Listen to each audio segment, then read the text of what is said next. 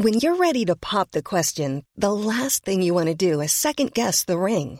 At Bluenile.com, you can design a one-of-a-kind ring with the ease and convenience of shopping online. Choose your diamond and setting. When you find the one, you'll get it delivered right to your door. Go to Bluenile.com and use promo code LISTEN to get $50 off your purchase of $500 or more. That's code LISTEN at Bluenile.com for $50 off your purchase.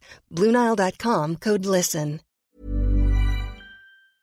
On va parler du Pokémon Direct, on va parler des rumeurs de PlayStation Plus on va aussi parler du Steam Deck et bien sûr de Gran Turismo 7. C'est parti tout de suite pour le rendez-vous jeu.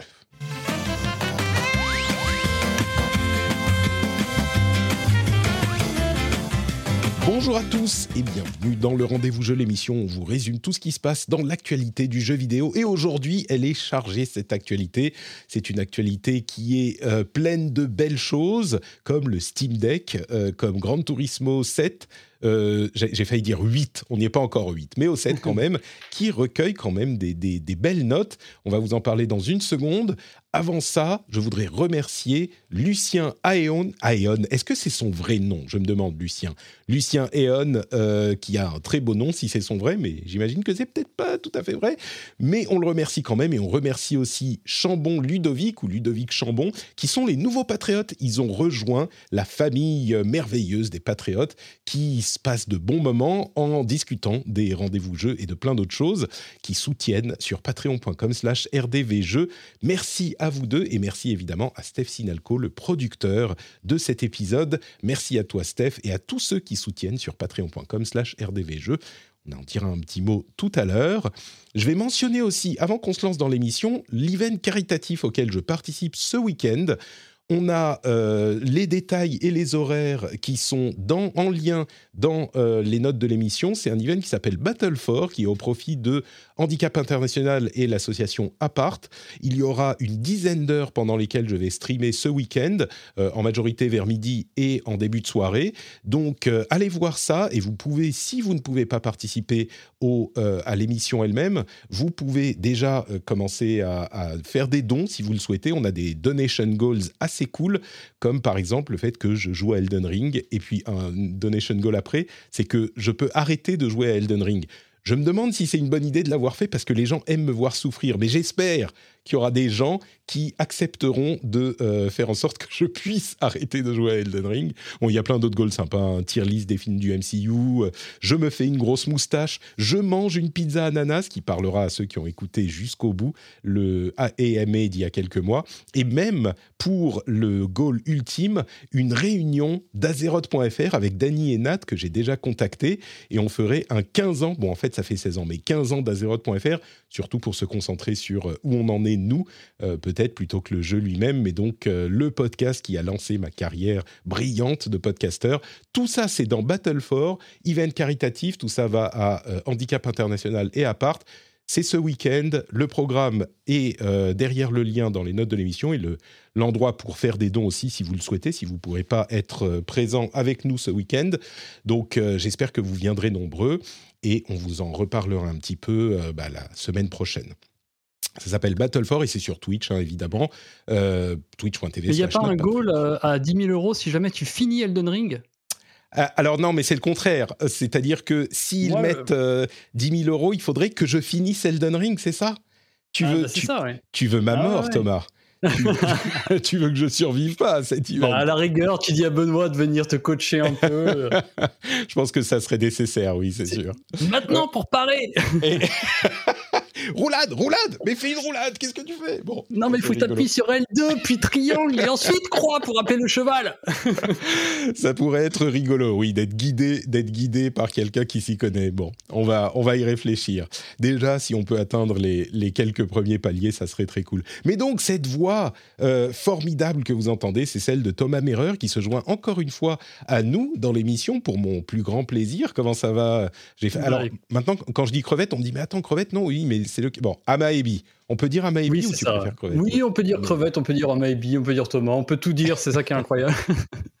Donc, euh, Mais Gran oui, euh, Turismo c'est 7. c'est parti de crevette et c'est devenu à maybe, mais Ouais. oui, oui, les- tout, tout est valable, carrément. Gran Turismo 7, on en parlera tout à l'heure.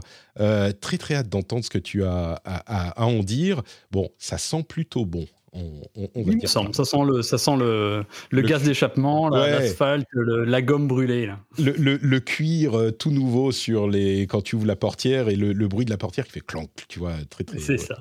Et la musique jazz en fond. avec Kazunori Yamachi qui, qui boit un cognac avec son cigare euh, dans la bibliothèque. tu vois. Ah, il faut. C'est Grand Turismo, quoi. C'est exactement ça, ouais. 25 ans, 25 ans, Grand Ah ouais, hein. Ça fait mal, hein. On a...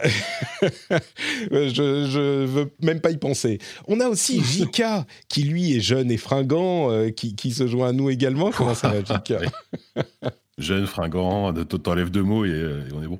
Euh, ouais, ça va, ça va très bien. Je suis content d'être là. Je suis content de refaire un podcast. Surtout qu'on ouais, on va, on va parler de plein de trucs cool, dont, euh, dont on va parler quand même d'une nouvelle console portable qui vient de sortir et qui est pas une console portable de chez Nintendo. Et c'est quand même un petit événement, je trouve. Est-ce que c'est vraiment une console portable ou est-ce que c'est un PC Mhm, C'est une grande je question, que mais oui, oui. c'est une. Bah, je considère que c'est une console portable vu le format, mais Bah, tu l'as testé, euh, tu l'as testé pour JV. Évidemment, je l'ai pas mentionné, Yes. mais Thomas a testé Gran Turismo 7 pour euh, Gamecult, donc euh, il a passé un petit peu de temps dessus. Et toi, tu as passé un petit peu de temps sur le Steam Deck. Il y a beaucoup de choses à dire hein, sur le Steam. Deck également. Euh, des opinions euh, assez partagées, presque aussi partagées que sur Elden Ring, mais, mais vraiment des grandes qualités et des grands défauts. Donc, on pourra en parler. Pour ceux qui s'en souviennent pas, le Steam Deck, c'est le PC portable de Valve. Et il y a beaucoup de choses à, à en dire. Donc, euh, donc, on va en parler tout à l'heure. Mais sinon, quand même, ça, ça, ça va. euh, T'es en forme, euh, tout va bien. Je prends des nouvelles. Ouais. On, on se parle Ouais, quasiment que dans les podcasts avec plein de gens. Et, euh, et donc, je prends des Bah nouvelles. oui, oui. je- On va peut-être se voir bientôt, j'espère en vrai, mais, mais, mais on verra. Mais non, non, je, je suis content. J'ai refait mon, mon tout premier salon tech depuis, bah, depuis janvier 2020, donc j'en reviens, ça m'a fait plaisir. Donc voilà, j'étais à Barcelone pour le Mobile World Congress. T'es revenu C'était vraiment temps? sympa de refaire un salon. Je suis revenu hier, hier midi, tu vois. Je suis parti, Hier midi. euh, donc, on ne sait pas encore si tu as chopé un truc, en fait. On est. On ne Ah sait non, pas si on c'est une- si c'était un salon réussi. La-. Ouais. Cela dit, c'était très très très bien euh, organisé. C'était euh, évidemment euh, passé, enfin, euh, vac- vaccination obligatoire, etc. Avant euh, test et tout ça, et euh, masque FFP2 obligatoire carrément au sein du salon. Et, si- Ah ouais. et- et si t'as le malheur d'enlever ton masque plus, de- plus de trois minutes, t'as un mec qui vient te voir en disant euh, Monsieur, votre masque s'il vous plaît. Quoi. Donc euh, pour le coup, c'était là-dessus, tu, tu te sentais plutôt euh, plutôt safe, euh, plutôt safe dans le salon. Quoi. Bah, c'est euh, même un sujet qui touche aux jeux vidéo, puisqu'on a eu la nouvelle euh, il y a quelques jours que le Tokyo Game Show aura lieu en public en 2022. euh, donc en septembre, hein, traditionnellement, alors que ça fait quoi 2021, 2020, il, il n'avait pas eu lieu. Et donc, c'est le retour des Ah salons. on ne sait pas ce qui se passe encore au niveau de l'E3, même si l'E3 a d'autres problèmes pour d'autres raisons. Enfin, Non, le 3 c'est mort, mais Le- aura le 3, peut-être c'est mort, mais je veux dire, Gamescom, mais Ah oui, euh, oui. ouais. Et le mais thème du, du Tokyo Game Show, c'est pas con, c'est rien n'arrête le jeu vidéo. C'est euh, quoi qu'il arrive, euh, on est là et puis on vous aide et puis on est avec vous et c'est cool et c'est sympa et on passe de bons moments. C'est un bon, bon petit truc marketing parce que c'est vrai aussi. Donc. Bon, bah écoutez, je vous propose qu'on parle un petit peu de news. On a quelques news à couvrir avant les, les deux gros morceaux. Je vous propose qu'on parle un petit peu euh, de jeux vidéo. Avec qui d'autre? Pensait ne pas avoir à parler de Nintendo aujourd'hui. Et. euh, oh Mais qu'est-ce qui se passe pour la première fois de l'histoire? Il y a une notification. Florian est devenu patriote pendant l'émission. Et on a eu une notification en live. C'est dingue Incroyable Euh, C'est la première fois que ça arrive. c'est la première fois que ça arrive parce que c'est une notification qui est. euh, merci Florian, je suis hyper content. C'est un truc qui est un système de notification qui est pas celui de Twitch, qui devient quand quelqu'un devient patriote. euh, on a fait un truc avec Zapier, avec euh, Kevin, qui a développé aussi mon site web notrepatrick.com, pour connecter Patreon et Twitch et avoir une notification. Et on l'avait jamais testé en live. Et ça a fonctionné. Florian, en plus, est dans la chatroom. Euh, tu euh, tu, tu l'as fait à l'instant, donc j'imagine que c'est presque instantané. Donc euh, ça fonctionne. Notification en live. Euh, bon, pour les gens qui écoutent l'émission après, c'est ça veut pas dire grand-chose, mais c'est un petit peu émouvant, tu vois, de voir que non seulement on a eu un patriote en direct, mais en plus le système qu'on a mis en place, parce que c'est pas prévu pour Patreon pour faire des notifications sur Twitch, c'est normalement c'est pas possible. Et euh, Thomas a trouvé, euh, Thomas, euh, Kevin a trouvé plein d'astuces et on a connecté des trucs par, par une web app, par Zapier, par machin, et ça fonctionne. Ah là là Bon, bah merci Florian d'avoir d'avoir testé. Merci d'être devenu patriote. C'est très gentil. donc, on parlait de Nintendo qui revient par la petite porte ou par la grande porte, puisque c'est la porte Pokémon. Bon, ils ont annoncé plein de choses dans leur Pokémon Direct d'il y a deux jours, ou trois jours, ou quatre jours. Mais la plus grosse annonce, en plus des mises à jour et des updates pour euh, différents jeux en cours, euh, que ce soit Arceus ou Pokémon Go ou d'autres, il y a même une update pour Pokémon, Pokémon, Pokémon Café Mix. Ils devraient faire un jeu Pokémon. Ce serait un on dirait une contrefaçon, euh, contrefaçon bizarre. Non, un Junk and avec Pokémon. C'est ces pierres, papier, ciseaux. Bon, bref, euh, comme ah s'ils n'avaient pas déjà assez de jeux à euh, couvrir, enfin à, lancer en même temps, ils ont aussi annoncé Pokémon Scarlet et Pokémon Violet, qui est le nouveau euh, entre guillemets vrai Pokémon, donc un Pokémon, une nouvelle entrée dans la série classique. Sauf que c'est un petit peu le meilleur de Pokémon normal et de Pokémon Arceus on n'en a pas vu grand-chose. Hein. C'est quelques minutes, on va dire deux minutes de gameplay ou d'image en jeu.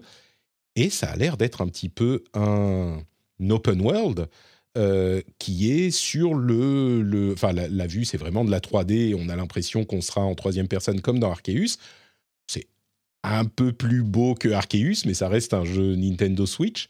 Euh, et puis, bah, c'est un petit peu surprenant pour plusieurs raisons. D'une part, parce qu'on se disait, bah, peut-être qu'Arceus sera la série en 3D, euh, entre guillemets, presque monde ouvert. Et donc pour ça, le fait que celui-là semble être dans ce type de, format est surprenant, mais aussi parce que bah, c'est le deuxième Pokémon, grand Pokémon de l'année. Euh, ça, c'est un petit peu étonnant aussi. Je ne sais pas si vous êtes des fans de Pokémon tous les deux, mais j'imagine que vous étiez un petit peu surpris de voir débarquer euh, Violet et Scarlet si peu de temps après la sortie de, de l'Arceus. Thomas, tu, le voyais venir celui-là? Eh, écoute, non. Et alors, par contre, j'avoue, Pokémon, euh, ça me fait mal de le dire, mais ce n'est pas tout à fait ma génération. Euh, j'avais quand même, j'avais quand même acheté rouge à l'époque euh, au Scar Games de la Défense pour voir ce que c'était, pour comprendre un peu le phénomène. Mais je crois que j'étais déjà un petit peu trop vieux et du coup, j'ai jamais vraiment de, des masses suivi la série. Donc, euh, même si le côté open world, ça, moi, c'est un truc qui marche bien chez moi, mais effectivement, c'est quand même une annonce extrêmement surprenante. Euh, si près euh, après la sortie, là, bon, c'est très étonnant, mais tant mieux. J'imagine que les fans seront ravis. mais j'avoue, ça, ça ne, ça ça ne me titille pas plus que ça. Et puis il faut avouer que c'est un petit peu difficile de, de, d'être très excité parce que, enfin évidemment, si on est très très fan, on est excité, mais c'est un peu, euh, on a très peu d'informations. On ne sait pas euh, vraiment de quoi il va en retourner pour le jeu, à quel point ça va être monde ouvert, qu'est-ce que ça va donner. Mais bon, évidemment, euh, c'est quelque chose qui est excitant pour les fans. il faut savoir que Pokémon Company, ils, sortaient quand même, ils sortent quand même un jeu par an au moins depuis des années. Ça doit faire 20 ans qu'il y en a un par an. Alors c'est un qui va être un, des versions mises à jour des précédents souvent, ou alors euh, maintenant récemment euh, les, peut-être des extensions euh, avec Sword et Shield, avec épée et bouclier. Là, c'est la première fois depuis très longtemps qu'ils. je ne sais même pas s'ils avaient déjà sorti deux, entre guillemets, vrais Pokémon dans l'année, mais bon, bref, voilà, c'est la grande nouvelle de ce Pokémon Direct. il y a quelques autres infos du, du, côté de Nintendo. D'une part, ils ont ajouté ce qu'ils appellent les missions et les récompenses pour les gens qui sont abonnés au Switch Online. Euh, c'est des trucs, si on les fait, ça nous donne des points, et puis les points, on peut ensuite les échanger contre des euh, cosmétiques dans, dans les jeux. Euh, pour les, enfin pour l'utilisation de, pour les comment dire, les avatars, ce genre de choses. Bref, des cosmétiques sur le système. Et euh, les missions, c'est genre euh, jouer à un jeu en ligne, euh, jouer à, c'est, focalisé sur Mario Odyssey et Animal Crossing. bon, c'est un petit peu un truc en plus pour le service en ligne qui s'étoffe peu à peu. C'est leur version des achievements, sauf qu'ils vous donnent des trucs. Bon, c'est quand même sympathique. 20 ans après, il est temps de découvrir les achievements. Il n'est jamais trop tard. C'est un peu ça. Mais c'est même pas vraiment des achievements. En fait, c'est des missions. il faut aller jouer en ligne sur Mario Odyssey, par exemple. et ça, vous donne, ça vous donne le truc. Donc c'est un peu différent. Et il y a une nouvelle fuite de chez Nvidia. qui a fait revenir les rumeurs d'une Switch Pro plus puissante, machin va pas passer très longtemps dessus parce que c'est pas très euh, avéré encore, mais il y a eu une énorme fuite, un énorme hack chez Nvidia, et dans les fichiers récupérés, il y a un répertoire qui s'appelle, euh, attendez que je retrouve le, l'acronyme, enfin le nom qui est chez qui est, que nous rapporte Numérama, c'est NVN2. Et NVN, c'était l'API NVIDIA Nintendo, donc euh, les trucs qui faisaient fonctionner la Switch. NVN2, ça pourrait être une nouvelle API pour une nouvelle Nintendo, ça pourrait être un truc sur lequel ils ont travaillé il y a longtemps, on ne sait pas, mais bon, bref, ça relance les rumeurs un petit peu de Switch Pro, euh, mais on n'a pas vraiment quoi que ce soit de substantiel. Et puis enfin, euh, pour terminer sur la Switch, elle a 5 ans, ça fait 5 ans qu'elle est sortie. Euh, c'est bon, c'est cinq ans à la fois, ça paraît beaucoup et pas beaucoup vu ce qui s'est passé ces trois dernières années. Mais oui, une console qui a assurément marqué déjà son l'histoire du jeu vidéo. Ah, Atto, ça, passe, quand même vite, hein. je, ouais. ça fait plus longtemps. Tu pensais que ça faisait plus longtemps Je sais pas, ça me. Ouais, limite, ouais, mais après, je me souviens, en fait, c'était rigolo parce que je, je, l'avais testé à l'époque, on, on l'attendait énormément, je bossais au numérique et, et c'est vrai que quand on avait reçu, c'était vraiment bien un petit événement et tout, mais du coup, ça renvoie vraiment à, mon ancien, mais à, mon, ancien job. Et euh, ouais, ça, passe vite, je trouve, ouais, quand même. Ouais, ça passe vite, sauf que pour moi, les, les deux, trois dernières années euh, ont pris à peu près dix ans de ma vie. Mais, oui, c'est vrai que bon. Euh, du coup, Atomium sur Twitter a posé la question classique quel est votre jeu préféré sur la console? Juste très très rapidement, hein, sans y réfléchir plus longtemps que ça. Thomas, ton jeu préféré sur Switch? Oh bah Breath of the Wild évidemment. Breath of the Wild, JK. Bon, mais Animal Crossing euh, pour le timing par rapport au confinement et puis bah, j'ai passé des dizaines d'heures de jeu, de, dessus, mais celui que je retiens c'est évidemment Zelda bien sûr. JK. Ouais, ouais, bah ouais. Bah, Zelda, évidemment, mais, euh, mais, mais, mais, moi je triche un peu, je suis désolé, mais c'est un jeu qui m'a tellement marqué par rapport à l'expérience qu'il m'a proposé. Mais c'est pas vraiment une excuse, c'est Hollow Knight, parce que je l'ai découvert sur Switch. Hmm. J'avais attendu la version Switch, et euh, je dirais Hollow Knight par rapport à l'expérience que. Ouais. ça compte, ça compte. Validé, validé, paf, tac, validé, c'est bien. moi je dirais Odyssey, euh, Mario Odyssey, qui était déjà mon jeu de l'année à la sortie de la Switch. J'avais beaucoup hésité avec Breath of the Wild, évidemment mais, mais j'irai Odyssey, et c'est encore plus le cas aujourd'hui, pardon, parce que, euh, que j'y joue avec mon fils.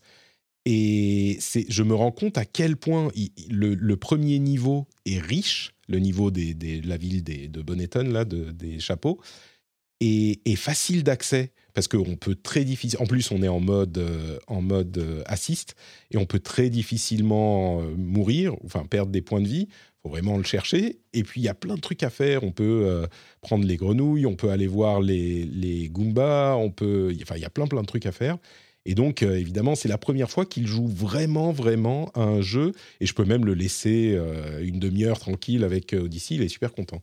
Donc, voilà, c'est celui-là pour moi. Mais vraiment, il y, y a de quoi faire. Bon, une autre petite news avant qu'on passe aux choses sérieuses, c'est les rumeurs sur Spartacus. Euh, pas Spartacus, euh, le gladiateur. Bob Rebecca, tout ça ou pas? Comme Rebecca, c'est qui Rebecca? Non, je sais pas, Spartacus, Bob Rebecca, tout ça. Oh non, mais tu fais une référence à un truc que je connais pas. Je connais pas la culture ah, française. Non, mais les mondes engloutis, bon sang. Ah, ah ouais, non, mais là, tu vois, c'est là où tu vois tout de suite le gouffre générationnel, la, blague de vieux, quoi. Eh oui, les mondes engloutis. Euh, et pourtant, non, mais, mais, si, non. Mais si t'as la rêve, t'es vieux, quoi. c'est ça. Euh, non, c'est Spartacus, le nom de code du nouveau service euh, en ligne de, enfin du service d'abonnement de, de Microsoft, de Sony pour la PlayStation. Ça serait du coup un truc qui s'appellerait le PlayStation Plus avec trois noms.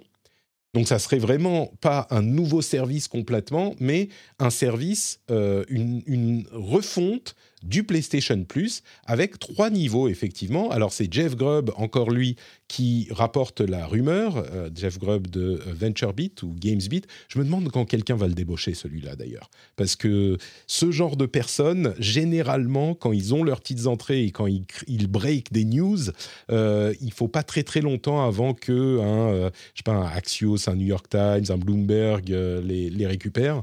Donc, bref, bon, peu importe. il y aurait trois niveaux de PS Plus PS Plus Essential, PS Plus Extra et PS Plus Premium.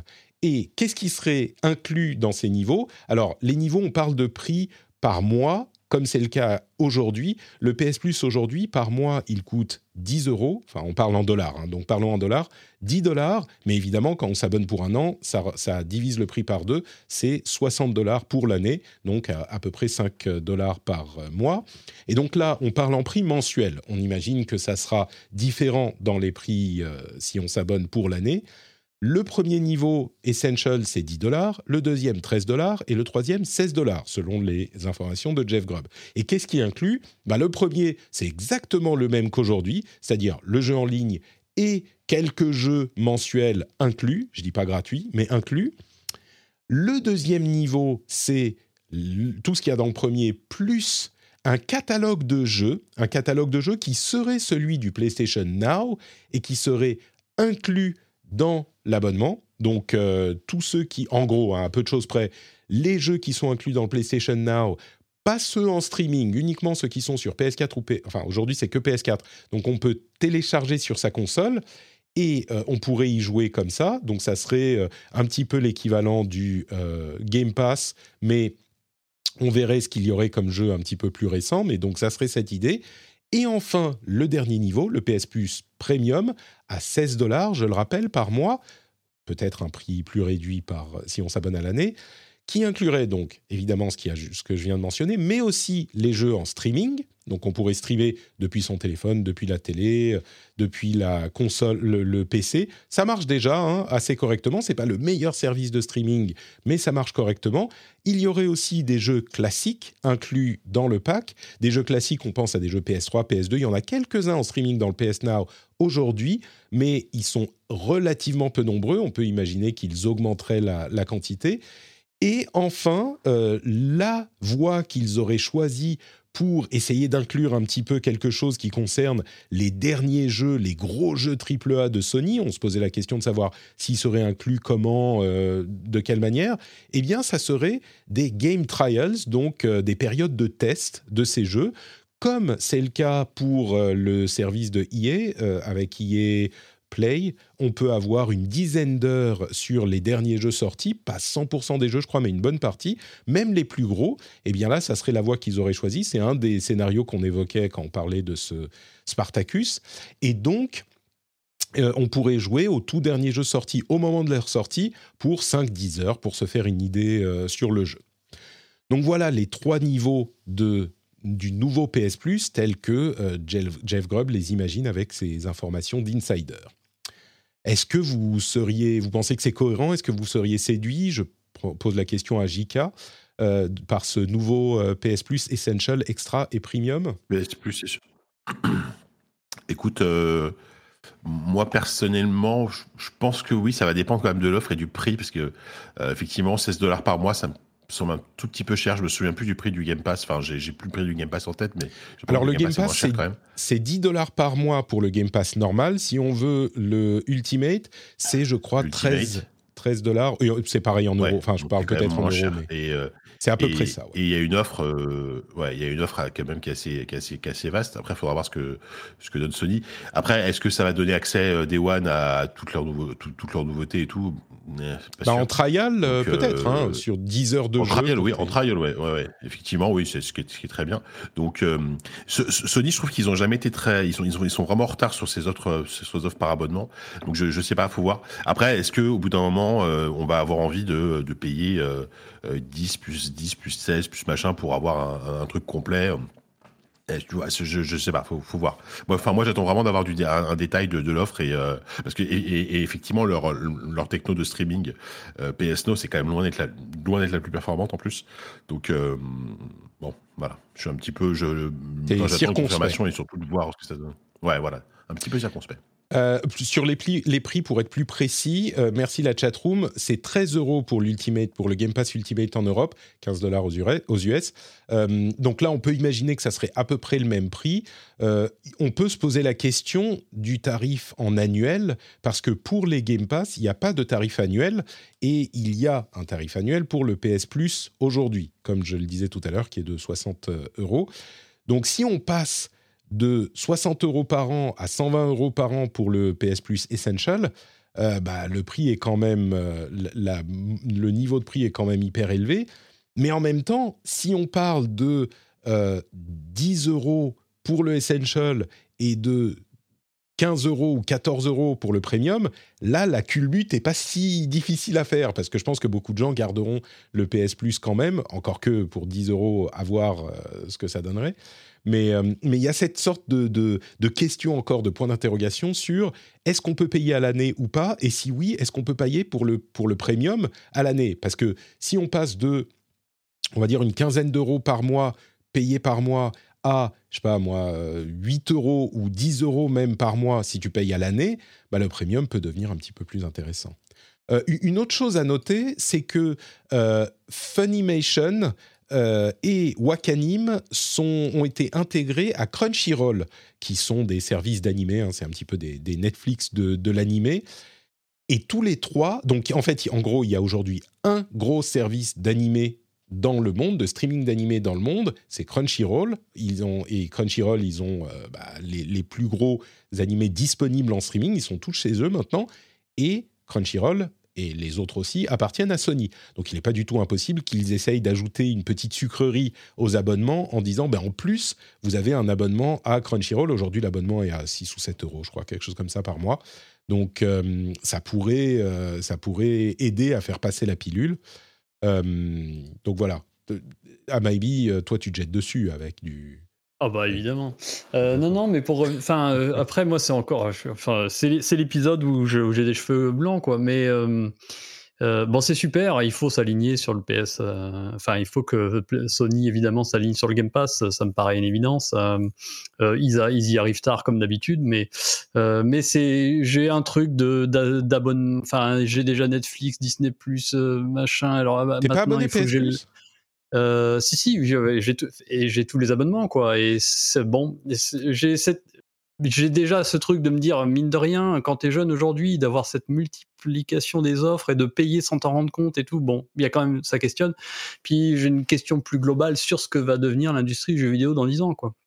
Alors que, ça, c'est une Euh, question... comment tu payes aujourd'hui euh, tes triple A Comment tu, tu vois, enfin, voilà, à terme, est-ce que, est-ce que on n'est pas en train de scier une sorte de branche sans s'en rendre compte, euh, juste pour dire je prends des parts de marché Voilà, c'est une sorte de réflexion un peu plus globale. Non, mais c'est la question qu'on pose, euh, qu'on pose tous et que tout le monde se pose depuis l'arrivée du Game Pass, c'est sûr.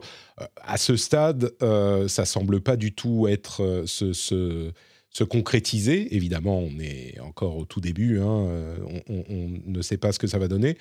Mais à ce stade, euh, en en, en train, de- j'ai pas envie de dire que tous les voyants sont au vert. Mais bon, ça semble pas se concrétiser encore, mais évidemment, on ne sait pas ce que ça peut donner dans 5 ou 10 ans. À ce stade, c'est plutôt positif. Euh, pour les jeunes, entre guillemets, bah, les jeunes, ils vont prendre un abonnement et pas forcément 2, 3, 4 ou 10. Tu oui, vois, de tu toute façon, prends, euh, t'as ta console, quoi. T'es t'es chez ça, Xbox ou t'es chez PlayStation. Oui, bien sûr. Exactement. Je pense que les, si tu as les moyens déjà de te payer une PS5, euh, bah, si tu es à un âge. euh, à, à moins que tu mettes absolument toutes tes éco- économies là-dedans. Tu parlais de Score Games tout à l'heure. Euh, moi, je bossais chez Score Games justement, et chaque euh, euro que je pouvais mettre de côté allait dans, retourner dans les jeux vidéo. Mais Moi, j'étais chez Micromania, alors attention. hein. mais j'ai failli, failli aller au Score Games de Saint-Lazare, mais les horaires de travail n'étaient pas terribles. Du coup, je suis allé Ah, au Micromania de. Châtelet-Léal. ouais. Ah, Châtelet-Léal. Ah, ça devait être, Eh ouais, euh, ça carrément, devait être le, le particulier, Ah, c'est- Châtelet. C'est un des Euh, plus anciens, celui-là, en plus, non? Ouais. Ah oui, puis, mais c'était super cool. J'ai Mon premier jour de travail, c'était le jour de lancement de GTA 3. Voilà. Eh ben, écoute, on en parlera dans Voilà, une comme l'anecdote, comme ça, jeté comme ça. Mais bon, tout ça pour dire que effectivement, euh, bah, les abonnements s'accumulent. On a des discussions interminables sur ces questions d'abonnement. Tout, le tout, en fait, dans cette question, est de savoir si ces abonnements vous offrent suffisamment de valeur pour l'argent que euh, vous allez mettre dedans ou pas pour faire votre choix. On dirait presque que c'est euh, de, des principes économiques de base. Mais, euh, mais oui, si là, à vue de nez, les game trials, c'est le truc qui va m'intéresser le plus parce que s'il y a, on va dire, quatre jeux Sony exclus que je veux tester par an et que je peux les tester pendant 5 ou 10 heures, bah peut-être qu'il y en a certains que je vais tester et ne pas acheter, peut-être que certains, euh, bah, je vais les tester, je vais les aimer et je vais les découvrir et donc les acheter alors que je les aurais pas forcément achetés avant. Euh, je pense que bon, encore pour nous qui sommes dans l'industrie et qui jouons à beaucoup de jeux, c'est un peu particulier, mais il y a plein de gens qui voudraient, par exemple, euh, voir ce que donne Horizon Forbidden West et qui n'ont pas forcément envie de mettre 70 euros dedans juste pour se faire une idée. Euh, bon, moi je pense que ça peut être intéressant. Est-ce que c'est intéressant à 16 euh, dollars par mois? J'en sais rien. Faudra voir ce qu'ils annoncent, mais avec un Crunchyroll en plus. Bon, euh, ça peut motiver les gens à ne plus aller sur les sites de streaming pirates pour voir leur Jujutsu Kaisen du moment, peut-être, on ne sait pas. Donc voilà pour le Spartacus. Euh, je vais juste mentionner que dans la concurrence, on a chez dans le Game Pass euh, Guardians of the Galaxy et euh, Kentucky Route Zero qui arrivent aussi en mars dans le Game Pass. Et Guardians of the Galaxy, j'espère que ça permettra à plus de gens de le découvrir parce que j'en ai dit beaucoup de bien dans l'émission et c'est vrai qu'il a peut-être pas connu le, le succès qu'il mériterait ce, ce, gentil petit jeu. Donc bref. Apparemment, il est ouais. Square Enix avait dit qu'ils avaient pas atteint leurs objectifs sur ce jeu. C'est et, je suis comme toi, Patrick. Je, suis devenu euh, fan de ce jeu après l'avoir fait et tout. Et euh, j'insiste pour dire que c'est l'un des jeux les mieux écrits auxquels j'ai joué depuis euh, pas mal d'années en fait, tout simplement. Ouais. Et alors c'est un jeu hyper classique en termes de gameplay, mais qui fait le taf, on va dire. C'est un jeu qui, enfin, c'est un jeu, tu, tu, enfin, bon, bref, c'est pas le moment de, on n'est pas là pour faire une review de Galaxy, mais c'est, c'est vraiment un jeu très sympa et le, fait de l'avoir dans le Game Pass, c'est peut-être un bon moment, c'est peut-être une bonne façon de le découvrir à moindre frais, on va dire. Ouais, je pense que pour un jeu comme ça, effectivement, ils disaient qu'ils n'avaient pas réussi à vendre assez de jeux euh, au moment de la sortie et qu'ils n'avaient atteint leurs objectifs qu'avec les promos, les trucs comme ça. Bon, j'imagine qu'un jeu comme ça, il serait pas dans le Game Pass euh, six mois après sa sortie. Ah, il arrive le 10, hein, le, ouais, voilà. Mais je pense qu'il a le potentiel de, devenir une sorte de jeu. Euh, euh, un, qui était un peu sous côté, tu vois, et qui va devenir un peu un jeu vraiment sur, le long terme, en fait, un jeu vraiment vraiment apprécié, quoi. Ouais, je pense que beaucoup de gens vont découvrir avec le Game Pass, on se dire oh mais en fait c'est sympa. Et, c'est marrant, c'est ah à quel point le four d'Avengers a fait du mal à Guardians of the Galaxy. Ah bah, je pense vraiment que s'il n'y avait pas eu euh, les, la, piètre qualité d'Avengers un an avant lui, euh, bah, beaucoup plus de gens auraient regardé euh, ce jeu avec un œil un petit peu plus bienveillant, on va dire. Donc, bon. Mais ça me fait penser d'ailleurs que je, contredis le vieux grincheux que j'étais il y a quelques minutes. ces offres par abonnement, elles ont ça de positif que je pense qu'elles permettent de redécouvrir, de remettre en lumière des jeux qui n'ont pas été comme il le fallait à l'époque. Ça, ça, je pense que c'est vraiment un truc super positif.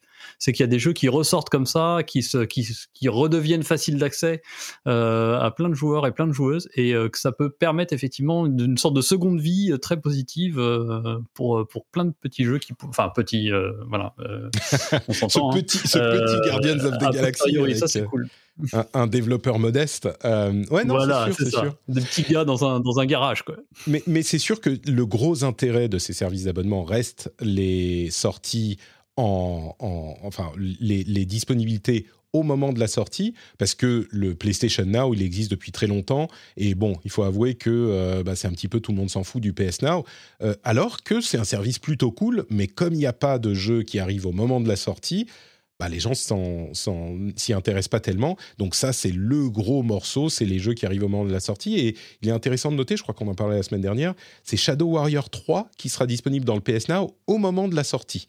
Euh, qui bon le jeu pas le meilleur cadeau qu'il pouvait faire au PS Now c'est ça, c'est pas avant. mais ce qui est bizarre avec le PS Now, c'est qu'ils mettent vachement de temps à, à, sortir ensuite les jeux. Mais ils pourraient, tu vois, euh, moi je, suis, débile, mais moi j'attends toujours un Demon Souls, tout bête. Enfin, ils mettent vachement de temps mm. à les intégrer ensuite. S'il y avait un cycle euh, qui met du temps à mettre les, les gros trucs en PS Now, c'est une chose, mais il y a vraiment un gros gros delta. Et ça, c'est Moi, ça me dérange pas de jouer à des vieux jeux, mais je trouve qu'ils mettent vachement de temps à sortir un peu les cartouches. Euh, là, tu regardes effectivement le PS Now sur, sur strictement les jeux PS5, c'est chiant à mourir, quoi. Bah, je pense que euh, ils ont mis le PS Now euh, presque en jachère. Moi, c'est l'impression que j'ai. Voilà, ouais, et ils ouais. se disent, euh, bah, de toute façon, on a Spartacus qui arrive, donc on va pas maintenant Ça, se mettre à bosser dessus. On, on y repensera quand on sera en train de, de gérer Spartacus, ce qui a l'air d'être imminent. Lui, Jeff Grubb dit que l'annonce devrait arriver dans les semaines à venir, donc on verra. Eh bien, écoutez, euh, c'est à peu près tout pour euh, nos, petites news. Donc, euh, je vais, pense qu'on va parler de Gran Turismo 7 dans 37 secondes. Le temps que je vous dise que euh, bah, le Patreon est le moyen de soutenir le rendez-vous jeu. Si vous appréciez ce qu'on fait ici, si vous voulez des contenus bonus, si vous ne voulez pas de pub, si vous ne voulez pas de cette petite partie au milieu de l'émission où je vous dis que vous devriez considérer l'idée de devenir un patriote, eh bien, vous pouvez devenir un patriote. C'est hyper simple. Vous allez sur patreon.com slash rdvjeux, vous choisissez la somme que vous donnez par épisode. À la fin du mois, vous êtes facturé. Vous pouvez aller euh, soutenir plein d'autres projets super cool de créateurs, de podcasteurs, de youtubeurs qui sont aussi sur Patreon.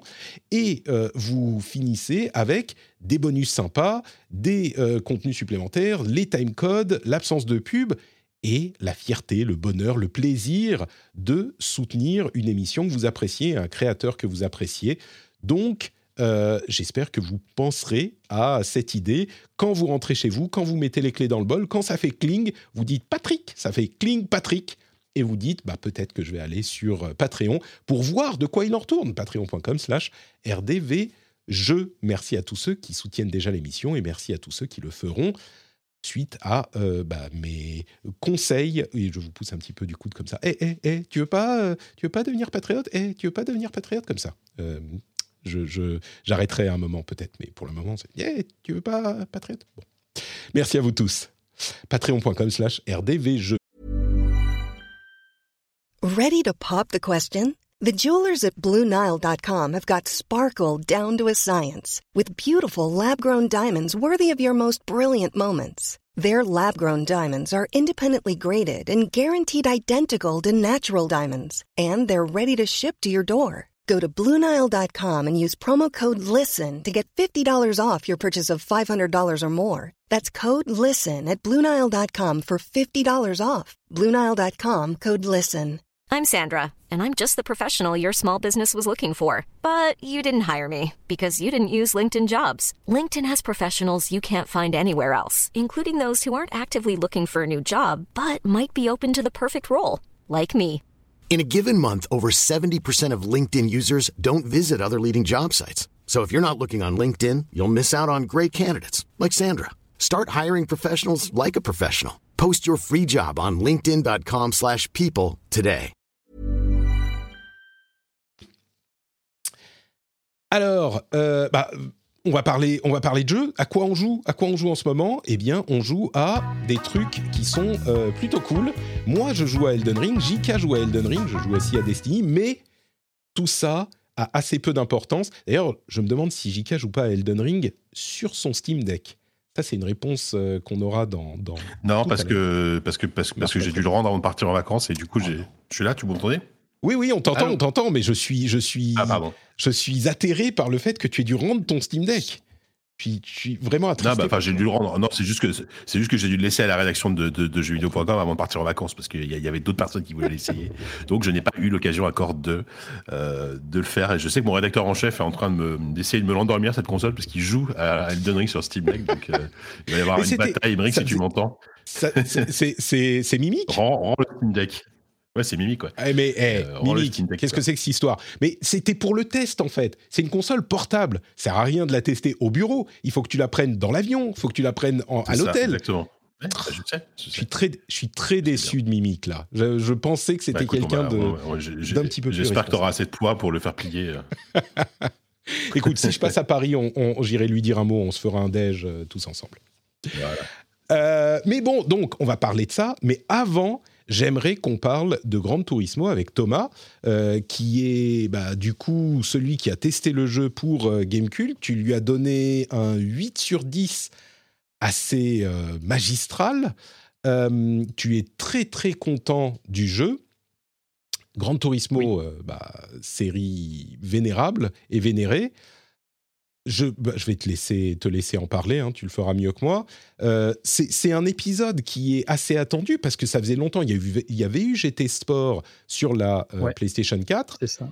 Mais c'était le dernier et celui d'avant, ça faisait très très longtemps. Là, c'est le premier vrai, entre guillemets, Grand Turismo depuis super longtemps. quoi. Ça faisait 8 ans. Ça, ah ça, faisait du temps qu'on n'avait pas eu un épisode, on va dire, canonique, parce que c'est vrai que GT Sport, c'était un peu particulier. Euh, il était quasiment, enfin, à sa sortie, euh, on peut même dire qu'il était exclusivement tourné vers le multijoueur, avec uniquement un, un, petit solo pour dire, qui était plus une sorte de, de tutoriel pour t'apprendre à piloter. Mais le gros du, du jeu, c'était vraiment le multi. Et ils ont mis du temps à intégrer enfin des, des courses solo, euh, avec une IA d'ailleurs assez, assez catastrophique qui, qui aidait pas beaucoup le jeu. Et ouais, ouais, ça faisait très très longtemps. Euh, et puis bah, Gran Turismo, c'est devenu une série qui fait un peu peur euh, parce que, bah, mine de rien, les épisodes 5 et 6, euh, bon, euh, étaient pas ouf. la série, elle s'est un peu embourbée dans des soucis antédiluviens qu'elle traîne depuis quasiment le toujours en fait. Hein. Euh, les gens retiennent surtout ah il n'y a pas de déformation sur les carrosseries, mais bon il y a l'IA qui pose souci, il y a euh, bon, un côté euh, un petit peu aseptisé, etc. Donc, euh, euh, c'est une série qui a pas, c'est une sorte de gros paquebot que que, que Polyphony Digital vraiment manœuvre vraiment avec lenteur et du bah, coup c'est vrai que même moi vers les toutes dernières, enfin c'est toute une dernière semaine, même le state of play me faisait un peu peur parce que mmh. j'ai eu la chance de, de, de faire partie du programme preview pour faire la preview pour Gamecult. Et on a eu une interview enfin il y a une séance de, de questions-réponses avec euh, Yamauchi directement. Et euh, j'étais pas super rassuré notamment pardon sur ce qu'il disait sur l'IA où il disait ouais bon c'est pas c'est pas évident l'IA etc et j'avais très très peur parce que pour moi c'est vraiment quasiment un des points noirs principaux de la série. Donc voilà j'y allais avec méfiance et ma surprise n'en fut que plus belle. euh, c'est vrai que euh, Gran Turismo, euh, c'est vraiment une série qui, comment dire, qui souffre du mal japonais en quelque sorte. C'est une série qui, a connu un énorme succès il y a 20 ans, et les Japonais, ils ont du mal à se... Enfin, ils ont eu, c'est plus le cas aujourd'hui, ou moins le cas aujourd'hui, mais ils ont eu beaucoup de mal à s'adapter aux changements et aux tendances un petit peu plus modernes. Et Grand Turismo, c'était, enfin comme tu le dis, huit ans depuis le dernier épisode. Euh, mais que fait Monsieur Yamauchi quoi? C'est, c'est, on se demande ce qu'ils font dans leur bunker.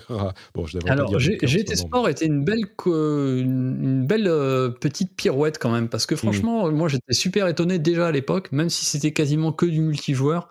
C'était très très étonnant de voir Polyphony Digital sur ce truc-là. Ils apportaient, je trouve, euh, un truc vraiment exceptionnel sur le, les jeux de course en ligne mmh. euh, avec un truc hyper accrocheur, très simple. L'interface était magnifique. Il y avait un truc, il y avait quelque chose quoi qui te disait ah quand même ils sont capables de de faire des choses cool. Et là justement en fait c'est un peu une sorte d'épisode best of.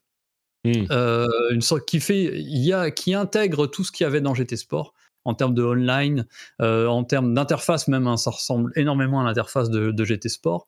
Et puis, euh, on, ramène, en tout cas, mais ça reste un, épisode au niveau du solo qui est un pur Grand Turismo avec un contenu énorme euh, et avec voilà tout ce, tout ce que toute une série de courses dans tous les sens comme on aime quoi. Donc, c'est vraiment une sorte d'épisode qui est à la fois vraiment tourné vers un retour aux sources et en même temps tourné quand même vers l'avant avec avec euh, tout cet aspect online communautaire, etc., qui est hyper soigné. Donc, euh, comme tu le dis dans ton test, euh, c'est un jeu qui est entre tradition et modernité. La petite blagounette. mais, oui, bah, c'est vrai que, alors pour ceux qui sont, je, je pense pas qu'il y ait des gens qui connaissent pas la série Gran Turismo dans l'audience, mais enfin peut-être. Euh, Gran Turismo, il fait partie de ces jeux qui sont vraiment beaucoup plus tournés, ces jeux de course qui sont tournés vers la simulation. Euh, alors ça reste, c'est pas, euh, je sais pas, Project Cars où il y a des jeux qui sont plus simulation que ça, mais vraiment euh, au niveau console, c'est parmi les jeux avec Forza Motorsports, pas Forza Horizon, qui sont vraiment tournés vers la simulation. et à la sortie de Gran Turismo, le premier du nom, ça devait être, je sais pas, 95, 96, 98. 97 le premier. 97, ouais. Euh, c'était euh, incroyable parce qu'on avait un niveau de détail pour l'époque hein, euh, qui était assez saisissant sur console et qu'on avait on n'avait jamais vu un truc comme ça. et donc c'est pas un jeu qui est fun et arcade, c'est un jeu qui est vous aimez les voitures, vous aimez les courses et vous y mettre comme si vous y étiez. c'est ce jeu, il est fait pour vous. Et donc, tu veux dire, euh, celui-là, il réussit à ramener un petit peu cet émerveillement qu'on avait dans le 1, 2 et peut-être même le 3 euh, pour l'époque de la PlayStation 5, en fait. Ouais, je, trouve que c'est un peu ça. En fait, c'est le, le 1 avait ça de révolutionnaire que c'était un des premiers jeux de voiture sur console, en tout cas, euh, qui prenait le, le genre au sérieux, c'est-à-dire euh, qui jusque-là on mangeait quand même beaucoup. Euh, bon déjà c'était quand même le début de la PlayStation, le début de la 3, de l'ère 3D, et il y avait quand même essentiellement des jeux arcade. Euh, il y avait du Ridge Racer, c'était des trucs très très colorés, très machin. Et là ils arrivent en disant on, on fait un jeu sérieux qui tend vers le réalisme et qui va vous apprendre à piloter. Moi c'est le premier jeu de course mmh. limite où j'ai commencé à apprendre à freiner c'est tout bête, hein, mais c'est vraiment. non, mais c'est vrai. Et même au début, je sais que je conduisais comme une patate. Ouais, ouais, non, mais je, je, conduisais comme une patate. Je m'aidais de l'IA pour euh, euh, pour faire mes virages. Je conduis, je faisais du stock car. J'étais un gros bourrin. Et euh, c'est que au fil du temps et de la rencontre avec un, un de mes potes de, de, de fac à l'époque, qui lui était un super gros fan de voitures. Et là, j'ai commencé à comprendre comment on pilotait en fait. Et c'est un jeu. Et là, euh, ce, septième épisode est génial pour ça. Je trouve que si euh, on est un peu attiré par euh, le genre, voilà, qu'on a peut-être jamais fait de Grand Turismo ou vaguement ou joué juste comme ça, c'est un jeu qui est hyper didactique. Et on peut vraiment apprendre à piloter. Il y a tous les outils qu'il faut. Donc il y a les fameux permis de conduire. ça, c'est vraiment la marque de fabrique de la, de la série, avec ces petites épreuves très simples Pas si simple que ça d'ailleurs, parce qu'il y a des, il y a des, c'est avec des chronos pour avoir la médaille d'or qui sont parfois très très élevés. Euh, et donc il y a, il y a tout ce qu'il faut vraiment pour apprendre à piloter, pour comprendre la voiture, euh, pour comprendre comment une trajectoire, comment anticiper un freinage, comment réaccélérer en sortie de virage. Tout est super, euh, vraiment. Je trouve que c'est l'épisode le plus abouti de ce point de vue-là, parce que ils, remettent ce qu'ils avaient ajouté à GT Sport, qui est le, truc euh, expérience de circuit, par exemple, qui est des mini épreuves qui, qui en fait découpent les circuits en plein de petites portions chronométré et en gros tu dois faire le meilleur temps sur euh, un enchaînement de 2-3 virages et ça t'apprend en fait à chaque fois euh, tu as ton ghost qui apparaît donc ta voiture part transparente sur ton temps d'avant tu te rends compte ah ouais mais là j'ai freiné plus tôt mais pourtant je sors plus rapidement du virage c'est ouf et tu vois tu apprends plein de petits trucs comme ça et c'est assez formidable là-dessus et ça c'est vraiment euh, moi je trouve une des plus grandes réussites de, de, cet épisode là c'est vraiment la passion de la de, du pilotage quoi c'est d'apprendre à prendre du plaisir, à, piloter, à faire des trajectoires et à, soigner euh, tout ça. quoi. C'est vraiment génial. C'est vraiment euh, cette série, je crois, qui a lancé ce qui est devenu ensuite euh, un petit peu caricatural dans les jeux de, de, course, qui est devenu une sorte de fétichisme pour, pour l'objet, pour la physique et, et, les graphismes des jeux, avec des graphismes hyper détaillés. On les a vus avec les, les Forza, qui étaient le Grand Turismo de la Xbox. Hein, c'est vraiment le, concurrent et, tous les jeux du style. Mais à la base, c'est très vrai ce que tu dis et je l'avais ressenti moi parce que je m'étais plongé dans Grand Turismo comme tout le monde à l'époque en 97 quand il est sorti. Il y avait cette passion de la voiture qui est un meilleur moyen de décrire l'idéal de ce qu'on veut transmettre avec ce jeu et de ce que Yamauchi et son équipe veulent transmettre avec ce jeu et cet accompagnement avec ce système de permis qu'on évoque depuis tout à l'heure, qui est vraiment un moyen de te mettre euh, le pied à l'étrier euh, et de t'accompagner dans la découverte du jeu et des principes qui font le, le, plaisir du jeu à plus haut niveau. Et le fait de passer le permis B, permis A et tout ça, bah, tu vas avoir une liste de courses finalement qui est très claire et très simple et tu vas dire, bah là, tu vas apprendre à freiner. Là, tu vas apprendre à, tourner, à prendre le virage comme il faut, etc. Et tu commences avec des, petites voitures euh, qui vont être beaucoup plus faciles à manipuler mais qui en plus, alors ça aussi c'est un truc que beaucoup de jeux ont adapté depuis, sont des voitures que tu connais. Euh, tu vas pouvoir avoir, enfin moi encore des références de, vieux, mais tu vas pouvoir avoir ta Clio, ta Ford Focus, ta machin, bon beaucoup de voitures japonaises aussi. Et puis après tu vas avoir des supercars et des machins, mais tu vas commencer avec des voitures que tu pourrais conduire, tu vois, qui pourraient être pour aller faire tes courses, carrément. carrément. Tes courses au supermarché, quoi. C'est avant d'aller sur les... Non mais carrément. Et donc il préserve cette, cette. Il préserve ça et en plus, ce qui est hyper malin, c'est que la nouveauté que je trouve géniale parce que je la trouve limite drôle, la nouveauté de cet épisode-là pour euh, euh, servir de squelette euh, au solo dans un premier temps, c'est le café. parce qu'on retrouve cet épisode-là, le côté best-of, le côté retour aux sources. On retrouve le, menu principal du jeu, c'est la ville, Grand Turismo, c'est une ville. Mmh chaque bâtiment correspond à un mode de jeu, à un mode, euh, enfin à une boutique, à des choses comme ça. Et en fait, au centre de cette ville-là, il y a le café.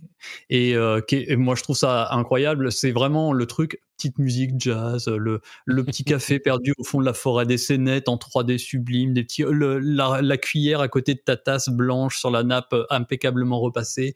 C'est vraiment c'est Forza Horizon, c'est le bras d'honneur à Forza Horizon. Je trouve ça vraiment génial, quoi. C'est là, on est calme, on n'est pas en train de gueuler, on n'est pas en train de, se bourrer la gueule, de boire du Red Bull. Non, non, on, boit un cappuccino, les amis.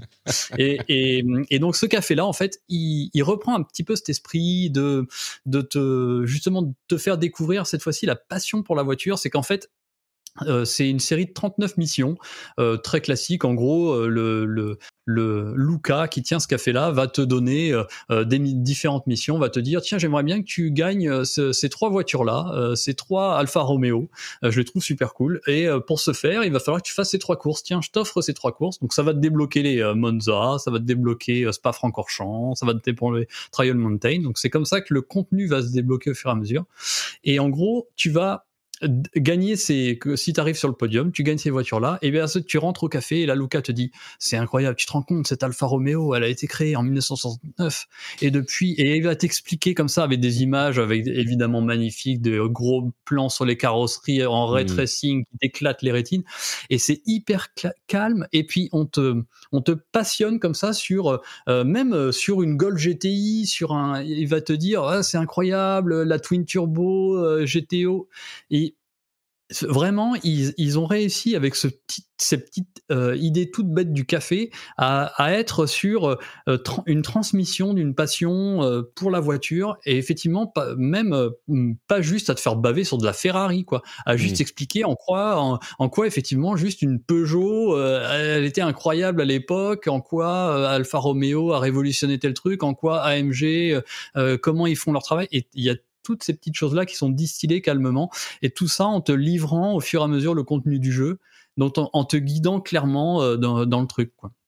C'est alors on évoquait euh, Forza Horizon 7 qui est évidemment euh, inévitable, dont tu disais beaucoup de bien il y a quelques semaines, et on est c'est vraiment une ambiance différente là pour que les ah gens oui, carrément ouais.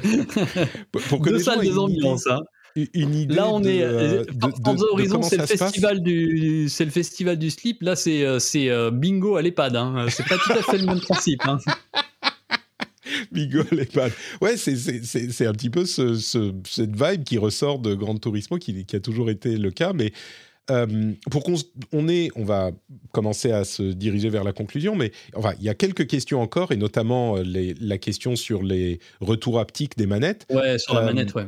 Le, vraiment concrètement comment ça se passe on, fait des courses qui sont toujours des courses avec euh, je sais pas 12 voitures euh, sur des terrains euh, des, pistes de course réelles qui sont modélisées dans le jeu mais qui existent dans le monde ou alors en ville ou je sais pas à la montagne ce genre de choses et c'est c'est uniquement des courses on est d'accord dans ces environnements différents hein, c'est bien ça alors c'est uniquement un jeu de course effectivement. Alors par contre au niveau des environnements, il y a effectivement des beaucoup de tracés euh, de la vie réelle et des généralement assez historiques. Hein. Il y a Le Mans, le, Nürburgring dans sa version GP et dans la version euh, l'enfer euh, vraiment incroyable de plusieurs euh, kilomètres à travers la forêt.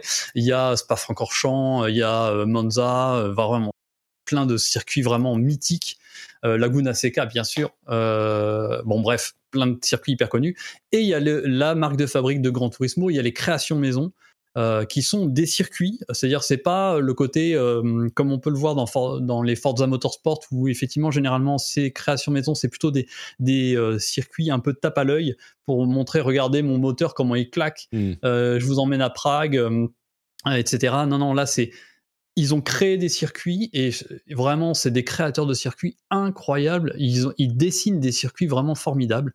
Euh, Deep Forest, bien sûr, Lago Maggiore euh, de, euh, qui était déjà et euh, Dragon Trail qui était déjà dans GT Sport. Enfin, euh, et leurs Ils circuits sont vraiment circuits formidables. Mais c'est un jeu de course vraiment pur asphalte, etc. Il y a un petit peu de rallye, mais on s'en fout. Il est nul, Mm. oubliez-le. Mais par contre piste, euh, vraiment asphalte et de la course jusqu'à 20 euh, pilotes. euh, et puis avec plus tu avances dans le jeu, plus tu débloques des voitures rapides, euh, de plus en plus, jusqu'à des voitures de, de course, de, des voitures de grand tourisme, jusqu'au proto euh, à la toute Mm. fin, euh, etc. Quoi. Bon, il y, a- il y a mille choses que je veux te demander encore, mais l'un des essentiels, c'est évidemment les graphismes, avec le ray tracing et la beauté de la PlayStation 5, euh, tout- toutes ces questions-là.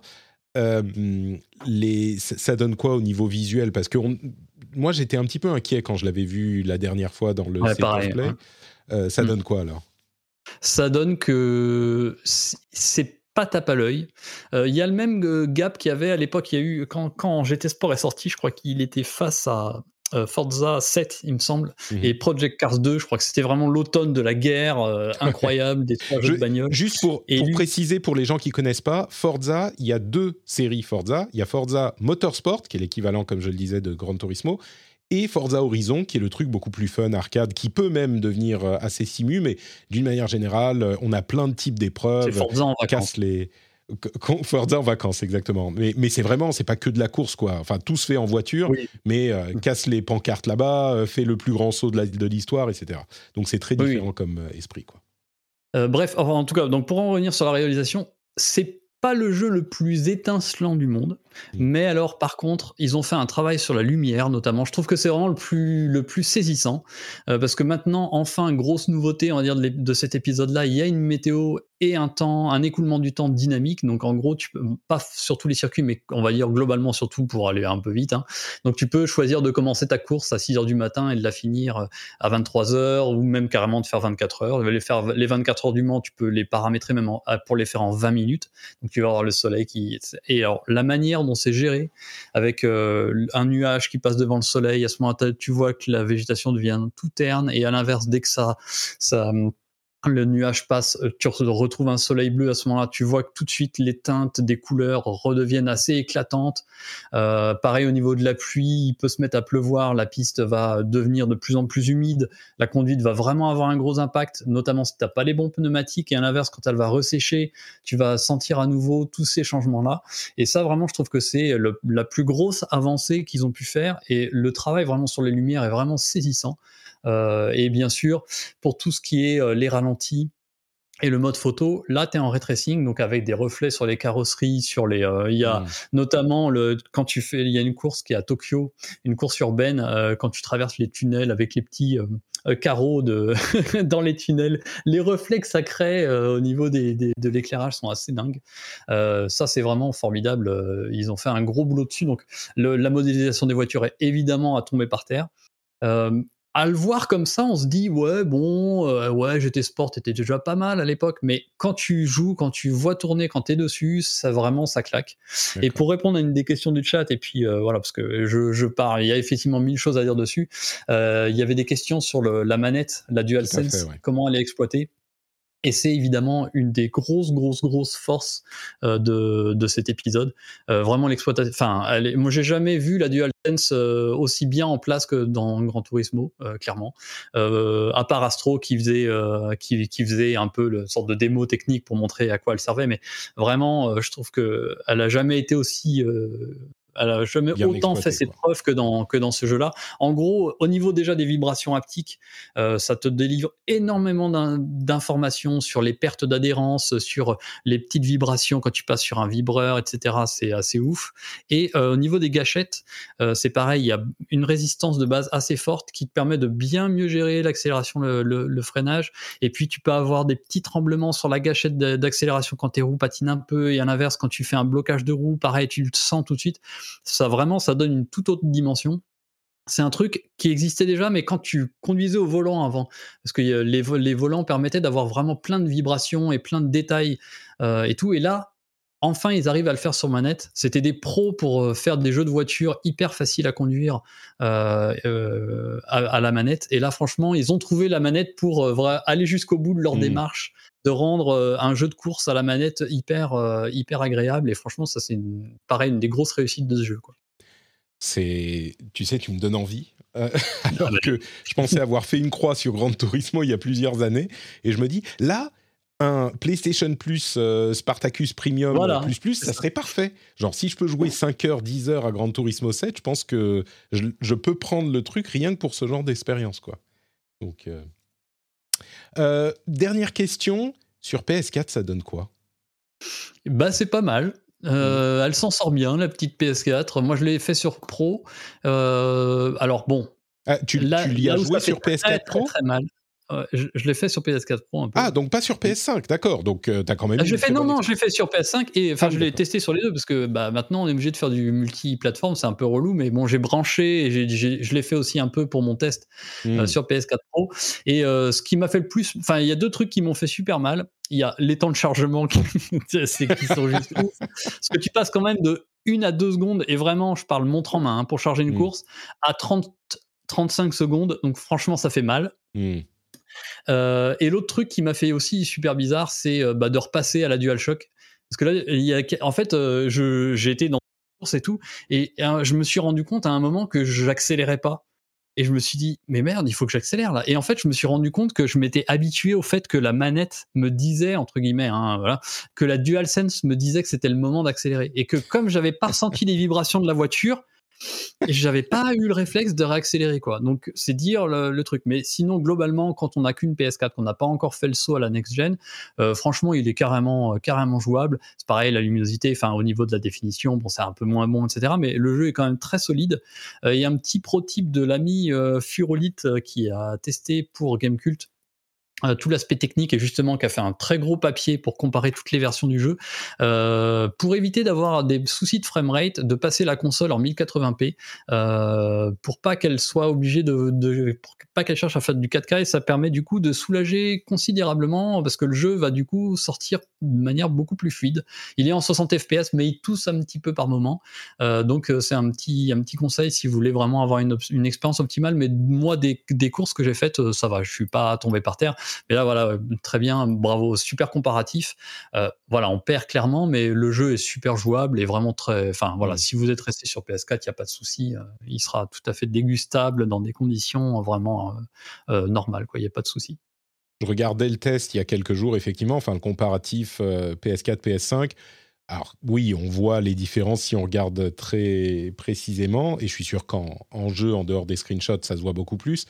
Mais j'ai l'impression que c'est le genre de truc, si tu as commencé le jeu sur PS4 et si tu es surtout habitué à cette génération de consoles, bon bah, ça va très bien t'aller, tu vas même être très content. C'est surtout si tu si t'es passé à la génération d'après et puis que tu reviens le voir, bon bah là il y a des trucs. C'est exactement ce qui m'est arrivé. J'ai hmm. j'étais à 30 heures de, PS5 et quand je suis arrivé sur PS4 Pro, je fais aïe, euh, qu'on en finisse. Ah, mais c'est très bien. Enfin après voilà, mais effectivement si tu viens de si tu viens de ta PS4, c'est super bien, il n'y a pas de souci.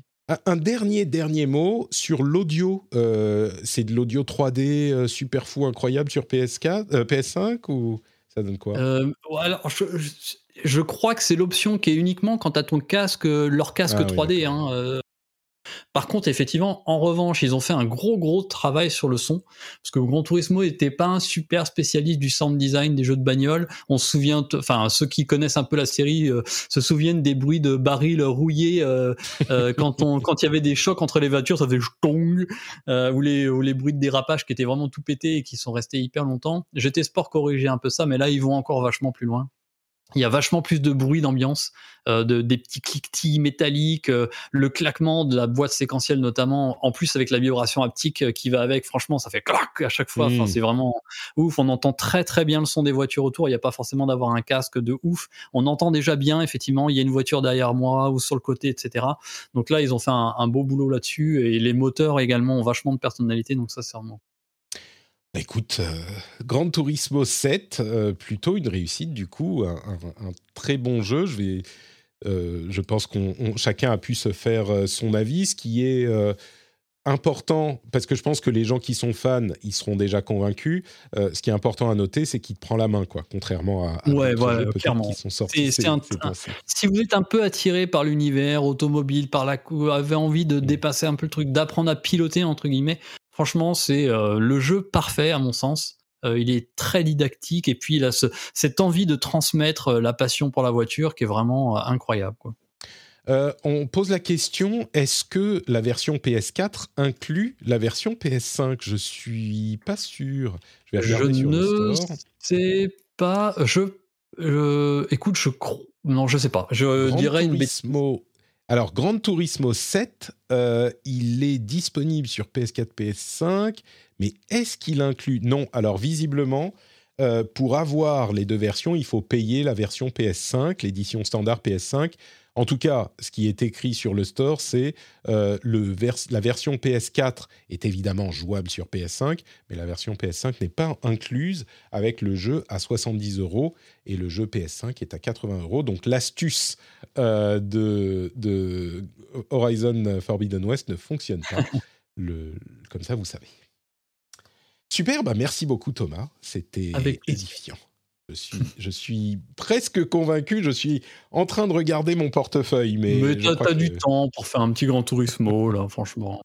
Mais oui, il n'y a rien d'autre. Il y a rien d'autre en ce moment. Oui. Jika, tu, tu, tu as sorti ton portefeuille aussi, ça y est, t'es prêt à, à, à payer tes Alors écoute, non, 80 parce que non, gros, gros tourisme pour moi c'est pas c'est pas mon c'est pas mon dada. hein. Moi moi moi pour moi le, le- la simu que, que j'apprécie le plus euh, auquel j'ai le plus joué c'est Mario Kart. Tu vois donc j'en suis là.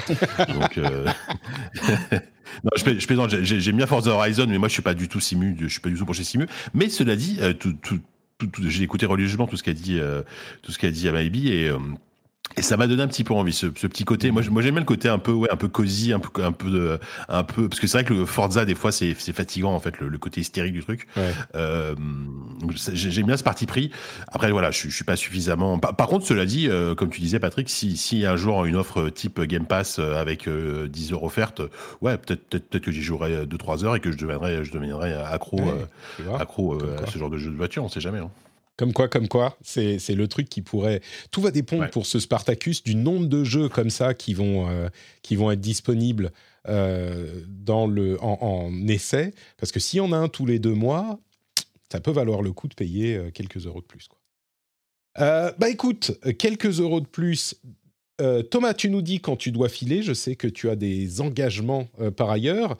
Mais quelques euros de plus, du coup, j'ai très très hâte aussi que Jika nous parle du Steam Deck, euh, qui est bah, quand même une bestiole comme on n'en a jamais vu. C'est le PC portable de Valve, euh, qui est en gros hein, une Switch dont on ne peut pas détacher, détacher les manettes, mais qui est un PC au format Switch. Alors une Switch euh, extra large, hein, elle est quand même, euh, la machine est beaucoup plus grosse et un petit peu plus lourde, mais il y a euh, les deux joysticks analogiques, il y a la croix directionnelle, les boutons, même des petites surfaces tactiles, l'écran tactile de 7 pouces, je crois. C'est pas un écran OLED, mais mais, mais c'est un, un écran, une- un bon LCD. Et puis surtout, il fait tourner Steam euh, en version Linux, donc SteamOS. Et donc, c'est tous les jeux PC Steam, enfin ceux qui sont compatibles, sur la console, dans le métro, dans l'avion, un petit peu partout. Révolution, JK, qu'est-ce que tu as pensé de la bestiole? Révolution. Ouais, moi, tu sais, enfin moi j'appelle vraiment ça une console parce que euh, une PS5 et une Xbox a, les mêmes, a la même, puce. Hein. C'est, c'est du, c'est AMD à l'intérieur, c'est de la RAM. Aujourd'hui, une console est une console de salon est, aussi un PC. Donc moi vraiment, je considère que c'est une console portable euh, avec des composantes de PC avant tout.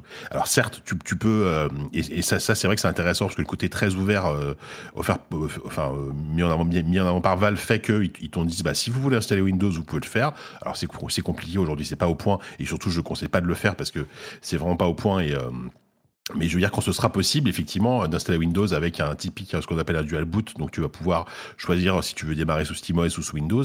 Là évidemment sûr on pourra pourra plus faire ça? J'ai cru comprendre qu'une fois qu'on passe sous Oui. Windows, euh, enfin une fois qu'on pourra passer sous Ah Windows, alors- ça sera terminé. hein. Attention, oui, oui. Ce que, ce que je dis aujourd'hui, ça, c'est, ce ne sont que des suppositions. Mm. Mais clairement, étant donné le côté très modulable et très, euh, très, enfin, très, très modding du truc, je vois, pas, je vois mal pourquoi et comment il n'y aurait pas des bidouilleurs qui feraient en sorte de pouvoir installer les deux OS. Aujourd'hui, effectivement, si, si tu installes Windows, tu perds euh, ta partition euh, mm. SteamOS et, et, et, surtout le support de Windows n'est pas du tout complet, donc c'est vraiment pas viable. j'ai, même pas essayé de l'installer moi dessus hein, pendant que je faisais mon test. que dire que, que dire sur cette machine? Effectivement, la, la promesse de Valve, c'était euh, c'est euh, vos triple A PC euh, qui vont tourner très correctement, on va dire, aller entre 30 et 60 images secondes sur sur une console portable. Donc voilà, une expérience. proche d'une console de salon type type PS4 type précédente génération ou, ou d'un petit d'un petit PC moi, c'est vraiment là-dessus que j'avais le plus de doutes en fait. Je, me disais euh, vraiment est-ce qu'ils vont y arriver? Parce que à l'intérieur, donc c'est une puce graphique euh, Nvidia RDNA 2, donc c'est la même architecture que sur les, la PS5 et la, Xbox Series, mais avec infiniment moins de puissance, infiniment moins de, infiniment moins de d'unités de, de, calcul, etc. Et en termes de, de puissance brute, tu sais, donc on, ça se calcule en teraflop.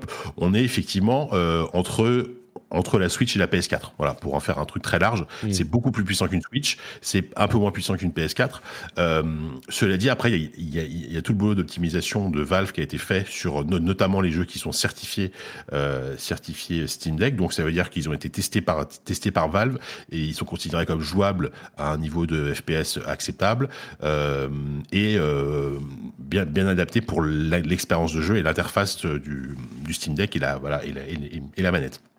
Oui, parce que pour le cas où c'est pas clair euh, pour les auditeurs qui, qui nous écoutent, euh, c'est vraiment le catalogue de nos jeux euh, Steam qui sont disponibles sur le Steam Deck. C'est le même compte, c'est les mêmes achats, tout est pareil. Alors il y a des jeux qui vont pas pouvoir tourner sur la machine, mais on n'a pas besoin de les racheter, juste pour que ça, ça soit clair. Voilà tu, allumes ta console, tu te, tu, te connectes avec, ton compte Steam euh, ou même plusieurs comptes Steam, tu peux, tu peux, tu, peux basculer d'un compte à l'autre sans aucun problème. Et là, tu as l'intégralité de ton catalogue de, de jeux Steam qui est, qui est affiché.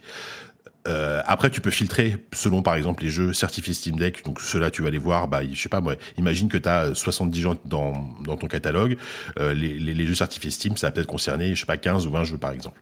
Ça, ce, ce, qui ne veut pas dire que les jeux qui ne sont pas certifiés ne fonctionnent pas. C'est ça qui est intéressant. Mm. Et pour le moment, c'est aussi ça, aussi peut-être la limite du truc, c'est qu'il faut quand même tester. C'est-à-dire qu'il y a plein de jeux, par exemple, moi, que j'ai essayé, qui étaient pas, qui ne sont pas certifiés Steam Deck, mais qui sont quand même tout à fait jouables, mais qui sont pas complètement certifiés parce que, par exemple, euh, un, jeu comme Humankind, donc le, le, le 4X de chez Amplitude, est jouable sans, sans, problème, avec en plus le, le pavé tactile qui simule la souris. Par contre, les, euh, les, euh, les textes sont très petits, donc tu es obligé de zoomer en fait dans l'écran. Donc c'est mm. c'est pas, pas très pratique, mais c'est jouable. Techniquement, c'est jouable.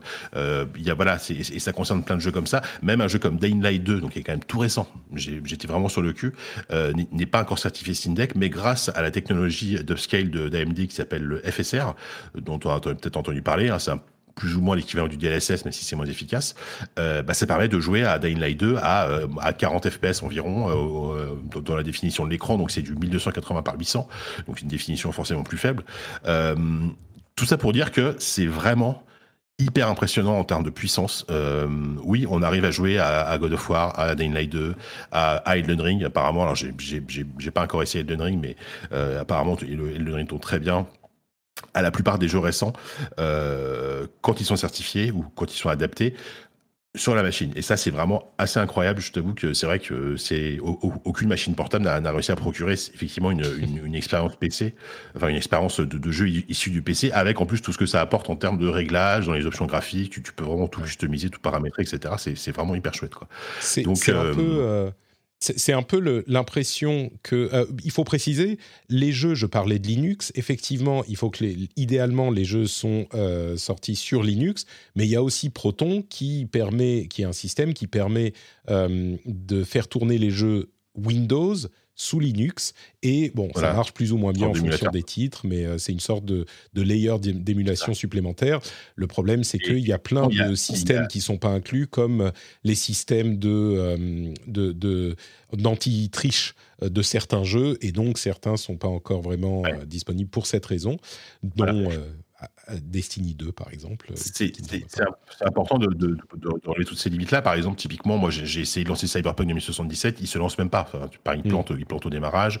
Pareil, pour, au, hasard, j'ai essayé un peu comme ça. Alien Isolation, qui est pourtant un jeu assez ancien, ne fonctionne pas. Mais par contre, je te dis, j'ai eu la bonne surprise de, lancer Dying Light 2 sans, sans, aucun problème, alors que le jeu n'était pas, n'était pas certifié. Donc, c'est intéressant. Il y, a, il y a trois versions de. Vas-y. Non, c'est ce que j'allais dire avec les prix et tout ça. Vas-y voilà. En fait, il y a trois versions du, du, du Steam Deck aujourd'hui. Euh, donc voilà, je, je, vais la faire rapidement. C'est 64 Go de stockage pour 419 euros, 256 Go en SSD euh, pour 540, 549 et 512 Go en SSD pour 679 euros. Euh, moi, clairement, je déconseille l'achat de la première version parce que 64 Go de stockage, c'est vraiment pas beaucoup euh, quand pour euh, quand on installe des jeux PC, ça, ça se remplit beaucoup trop vite. Et en plus, c'est pas du SSD, c'est le MMC, donc c'est une, c'est de la, c'est une mémoire, de mémoire qui est moins, rapide. on peut rajouter une carte SD, hein, mais c'est sûr que c'est pas la même chose. Alors, et alors, tiens, c'est marrant que tu en parles parce que donc, nous, on a reçu la version 512 Go euh, avec donc, la version la plus chère qui est à 679 euros. Euh, évidemment, SSD NVMe très rapide. Et euh, elle a un avantage en plus, cette version-là, que n'a pas les autres, c'est qu'il y a un filtre anti-reflet en plus sur l'écran. Je sais pas, je sais pas pourquoi Valve l'a réservé à cette version. Euh, ce qui fait que euh, bah, il y a vraiment très peu de reflets sur l'écran. Donc ça, c'est ça, c'est une bonne nouvelle. Alors, j'ai pas testé du coup les autres versions, donc je peux pas te dire si l'écran est vraiment de moins bonne qualité sur les, les, les, autres versions. Et ce qui est vachement bien, c'est que ils ont intégré un, donc un port, un port SD, comme tu dis, pour mettre une micro SD, mais ils appellent ça un port ultra rapide, j'ai pas le détail, et j'ai fait des tests, et les temps de chargement sont quasiment aussi rapides avec la carte SD que avec le, stockage interne. Donc c'est une super nouvelle parce que, mmh. effectivement, pour, pour 40 euros, tu peux rajouter euh, de 200 gigas de stockage sur une carte micro SD, c'est ça marche super bien quoi. Donc euh, voilà. Et d'une manière générale, le, le, la console est un, et, pas très luxueuse dans le sens où c'est très plastique, etc. Par contre, elle est vraiment légère par rapport au, au, format qu'elle a, parce que par contre, elle est massive. Hein. C'est vrai qu'elle est vraiment beaucoup plus grande qu'une Switch. C'est à euh, peine portable, quoi. C'est transportable, mais tu vas pas le mettre dans ta poche. Euh, il te faut un, sac euh, avec une place réservée pour pour la mettre dedans, quoi. Exactement, exactement. Et, d'ailleurs, c'est fourni avec, on, le voit sur mon test, avec une grosse, une grosse valise, enfin pas une valise, mais une sacoche de transport qui est quand même bien, bien massif. Et, c'est là pour moi où il y a quand même une limite à, ce genre de, produit, c'est-à-dire autant une Switch, je la, prends dans mon sac, je la sors dans le métro, euh, je fais une partie rapide et je la mets en veille. Autant le Steam Deck, je me vois, enfin, tu vois, c'est vraiment beaucoup plus gros. Et euh, pour, pour, des longs trajets type avion, train, etc., c'est super, t'es posé et tout quand, quand tu es dans le métro et que tu as juste 15 euh, minutes de, de, de transport, alors c'est très parisien, euh, sans, parisien centré, ce que je dis, mais, mais, euh, mais voilà, donc c'est moins, ça... moins la console portable que tu vas sortir partout au quotidien et tu, tu, mm. vas faire une petite partie en attendant, en attendant ton bus ou ton métro. Quoi. Du coup, ça m'amène à l'appréciation générale de la machine parce qu'on a vu des, des opinions. C'est même pas, c'est même pas que les opinions sont divisées, c'est que il y a deux opinions presque opposé que les gens ont en même temps. C'est-à-dire que tout le monde est d'accord pour dire que bah, c'est une machine qui est un petit peu euh, clunky, elle est un peu trop grosse, elle n'est pas finie, elle a des problèmes euh, de, compatibilité. Euh, elle, la, le temps de batterie, on n'en a pas parlé, mais sur un gros jeu, ça va être une heure et demie, deux heures. Évidemment, sur des plus petits jeux, ça peut monter à 6, 7, 8 heures. mais la plupart des retours que j'ai entendus, c'est elle n'est pas finie, elle n'est pas géniale, l'écran est petit par rapport à la taille de la console, etc., euh, etc. Mais je l'adore. Mais c'est le PC dont j'ai toujours rêvé. C'est un vrai PC de jeu pour 400 boules. Euh, c'est une machine qui risque même potentiellement de donner accès aux jeux PC à des gens qui jamais n'auraient imaginé euh, s'acheter un PC de jeu et installer Windows et faire des trucs et des machins. Là, c'est super simple et c'est beaucoup moins cher. C'est le prix d'une console. Et il y a ces deux opinions en même temps euh, concurrentes dans l'esprit des gens qui sont à la fois amoureux et conscients des problèmes qu'elle a. Euh, qu'est-ce que tu en penses, toi, à ce niveau? Bah, je, suis, je suis plutôt d'accord, même, même, même si je relativise certains, certaines critiques, notamment, bah, tu avais mis le lien du test de chez euh, Polygon, non, d'IGN, pardon, qui était, non, Polygon, je sais plus, non, The Verge, pardon, euh, qui disait que, l'interface, en, en, fait, ils, ils, font énorme, ils, font un énorme boulot euh, d'optimisation et de, de, mise à jour de, du Steam Deck. C'est vrai que, par exemple, quand on a reçu la console, euh, l'interface, euh, c'était une catastrophe. C'était buggé dans tous les sens, il y avait rien qu'à etc. Et en fait, il y avait, il y avait au moins deux mises à jour par jour, en fait.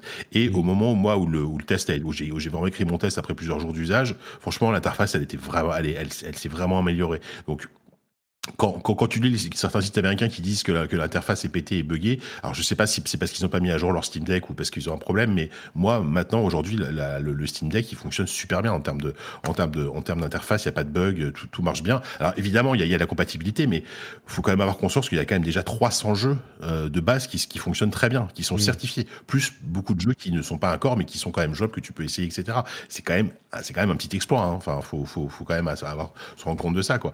Euh, après oui euh, l'autonomie, clairement, l'autonomie, c'est un, un, défaut évident. Après, c'est très compliqué avec une telle puissance d'arriver à faire une, machine qui, qui, tourne, qui, tourne, autant. Une, Switch, euh, une, Switch, pourtant ils ont fait des efforts, mais une Switch qui est infiniment moins puissante, euh, elle, elle, va taper 3-4 heures, aller sur Zelda, donc un, des jeux les plus gourmands, et, et, pas, pas beaucoup plus, tu vois. Donc il, va falloir que euh, et clairement, enfin ils ont dit, ils ont dit qu'ils peut-être ils en feraient d'autres, etc. Ça va dépendre du succès, mais euh, elle, elle, se vend très très très bien. L'intérêt est là euh, à ce stade, il ne serait pas surprenant d'avoir d'autres euh, versions. Une capacité de stockage qui reste limitée, je pense, donc ils ne peuvent pas en, fournir assez. Mais, mais, euh, mais si, succès il y a et qui, font la suite, ils, ont besoin d'améliorer effectivement l'écran. L'écran est un, est un poil petit par rapport à la taille. Encore une fois, pour, pour, moi, ils ont vraiment une marche sur, le, sur les bords d'écran. Je pense qu'ils pourraient quasiment gagner un pouce en fait euh, en, en réduisant idéalement un écran OLED, même si ça fait monter la facture, parce que c'est vrai que l'écran il est un peu terne par rapport à celui d'une Switch OLED. Moi j'ai moi j'ai mis Hollow Knight euh, euh, sur le même écran sur les sur les deux consoles. C'est vrai que bon bah oui, oui c'est c'est pas la même chose quoi. Euh, voilà. Et et le fait que effectivement c'est c'est paradoxal, c'est-à-dire que moi c'est une console que j'adore et en même temps euh, je me vois pas, comme j'ai dit, je me vois pas la transporter partout pour une petite partie rapide. Donc c'est soit mmh. un truc genre euh, t'es, es chez toi, t'as la flemme d'allumer ton PC, bah tu prends ton Steam Deck et euh, voilà, ou ou, ou tu, tu, tu, vas te coucher, tu veux continuer ta partie de, de Elden Ring, bah tu, tu te mets au lit, tu tu continues ton, tu, enfin, tu continues ta partie. Et ça, c'est vrai que ça a un côté vraiment vraiment assez assez assez assez magique. Hein, très très très clairement. Donc c'est c'est vraiment une machine en, fait, je trouve que c'est une machine qui a, vraiment tout, l'ADN en fait de, de, bah, à la fois de Valve et du PC il y a quand même la limitation finalement de l'OS, hein, parce que on attend, il faut, faut quand même pas oublier que aujourd'hui, même si Steam a un catalogue énorme, mais ça veut dire que tu peux pas jouer euh, à Call of Duty, tu peux pas jouer à World of Warcraft, tu peux pas jouer à tous les jeux Activision Blizzard par exemple. T'as pas les jeux, t'as, plein de jeux Microsoft que t'as pas. Alors si tu peux acheter Halo effectivement, mais par exemple si tu as le Game Pass, tu ne peux pas en profiter. Pour mmh. ça, faudra éventuellement attendre une compatibilité Windows euh, bien bien installée, etc. pour que ce soit euh, donc, il faut quand même avoir conscience de ça, c'est que tu peux pas, tu pourras pas jouer à tous tes jeux. Si, si tu as un gros joueur de, euh, encore une fois, de, de je, cite Call of Duty, c'est le premier qui me vient en tête, bah, et tu, tu, pourras pas y jouer. Alors que techniquement, je pense que Call of Duty pourrait très bien tourner sur une machine comme ça. Mm. Donc c'est, c'est vraiment, il faut vraiment avoir ça en tête au moment de craquer. Euh, par contre, ouais, il y a, y a, vraiment un, côté magique d'avoir un, truc, euh, de, de, une sorte de console de nouvelle génération euh, dans un format portable et euh, transportable, portable, je sais pas comment on peut dire. c'est intéressant. Euh, autre défaut, autre défaut rapide que je vais citer, c'est vrai que la ventilation est peut être un peu relou. Euh, c'est-à-dire que le, On le, ventilateur tout le temps. À, à, souffler. En gros, dès, dès, que tu fais un truc dans, l'interface, dès, dès, que tu commences à télécharger un jeu, ça se met à souffler. Dès que tu joues, évidemment, ça souffle. Alors c'est pas c'est pas assourdissant bien sûr, mais c'est constamment présent, donc ça peut être gênant au bout d'un moment. Quoi. Donc euh, donc voilà, mais mais c'est ouais, c'est quand même pour moi c'est quand même un, petit miracle cette console parce que arriver à avoir quelque chose euh, euh, d'aussi puissant, d'aussi d'aussi agréable à prendre en main. Faut, franchement, en termes d'ergonomie, c'est vraiment, c'est vraiment une belle réussite. Euh, pour un premier essai, enfin, c'est quand même la première fois qu'ils font une console portable, même, même s'ils avaient essayé les Steam Machines. Mais c'est un peu la synthèse de, toute de tout leur travail sur le matériel depuis des années. Hein. Euh, il y a un petit peu de tout ça. Vraiment la synthèse des, Steam Machines, de SteamOS, de, de Steam Big Pictures et de, du Steam Controller qui, qui, a, qui s'était planté, mais qui était pour les, les, rares personnes qui l'avaient, euh, qui était vraiment une super, une super manette, mm.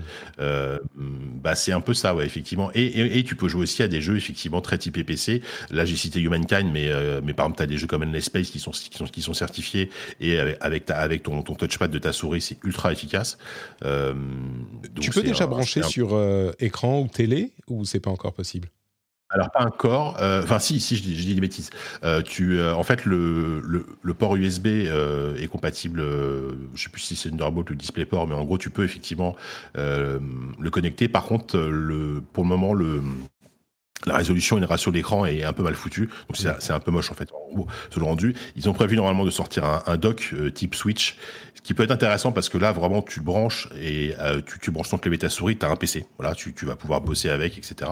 Euh, donc ça pourrait être vraiment pour tout, ça pourrait devenir un vrai PC. Euh, mais effectivement, tu peux le brancher sur un écran, mais c'est pas pour le moment, c'est pas très intéressant. Donc, et, et, je vraiment, je, trouve que ce qui est cool, c'est que ok, il y a, ils ont ils ont eu des, enfin il y a, encore une grosse marge de progression en termes probablement de stabilité d'interface, etc. Mais ils bossent énormément dessus et il y, a vraiment des mises à jour tout le temps. Il y, a un très bon suivi de la part de, de Valve sur, sur, cette machine et je pense qu'il va y en avoir un pendant encore un bon moment. Quoi.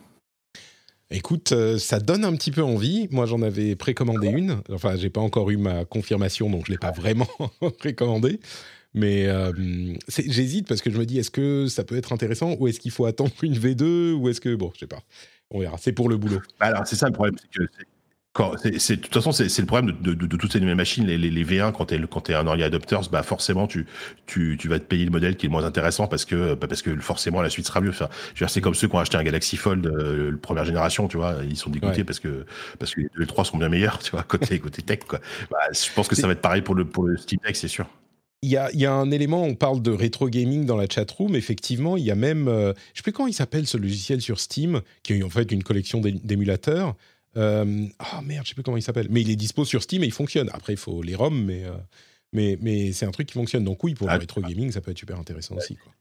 Rétro marche, je sais pas. Oui, rétro oui, oui, très clairement. Et puis, c'est encore une fois, c'est un, une architecture très ouverte, c'est Linux derrière, à tel point que je ne l'ai pas dit, mais en fait, tu peux démarrer sous un, sous, sous, sous un environnement euh, euh, avec une interface euh, à, à, la Windows, donc c'est un Linux derrière, mais, mais, euh, mais tu, tu, peux tu, tu peux t'en servir avec un, avec un environnement typique classique PC. Alors c'est pas du ouais. tout pratique à, à, avec, avec, le touchpad et enfin avec l'écran tactile et le touchpad, mais mais voilà, c'est possible. C'est vraiment très ouvert. Donc euh, voilà, il va y avoir des modes Re dans tous les sens rapidement. Quoi. Recallbox, il est sur Steam aussi?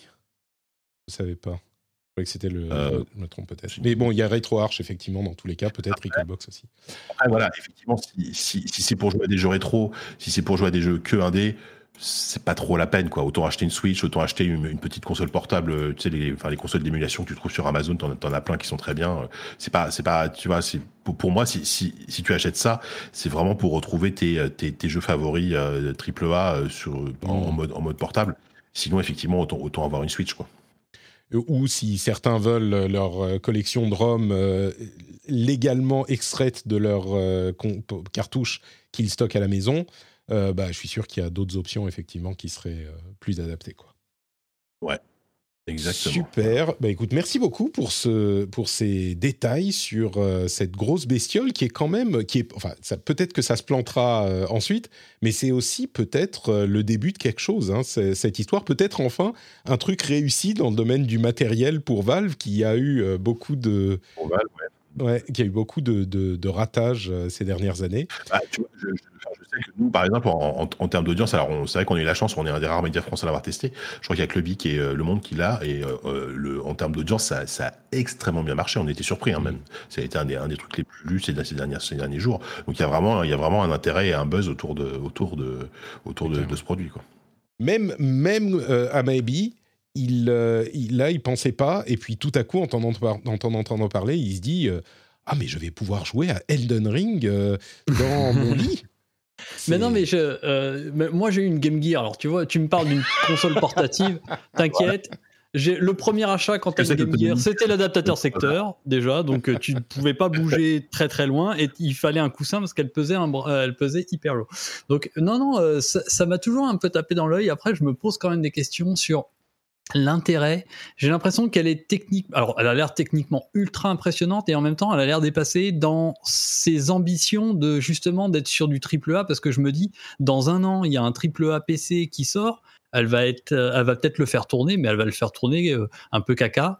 Et du coup, est-ce que, euh, voilà, il y a vraiment. J'étais en train de me dire, c'est presque limite une console de backlog. C'est-à-dire, euh, tu as accumulé euh, dans ah, ton oui. backlog un nombre pas possible de jeux au fur et à mesure sur Steam, et puis ah, via les soldes, via les trucs. Et puis finalement, voilà. est-ce que c'est pas ouais, le, la, celle qui va te sauver la vie et tu, euh, quand tu es euh, tout seul dans ton salon, que tu as envie de regarder un truc à la télé bah, et, et, de jouer en même temps, et que c'est un peu pour, ce, truc, ce truc-là, quoi.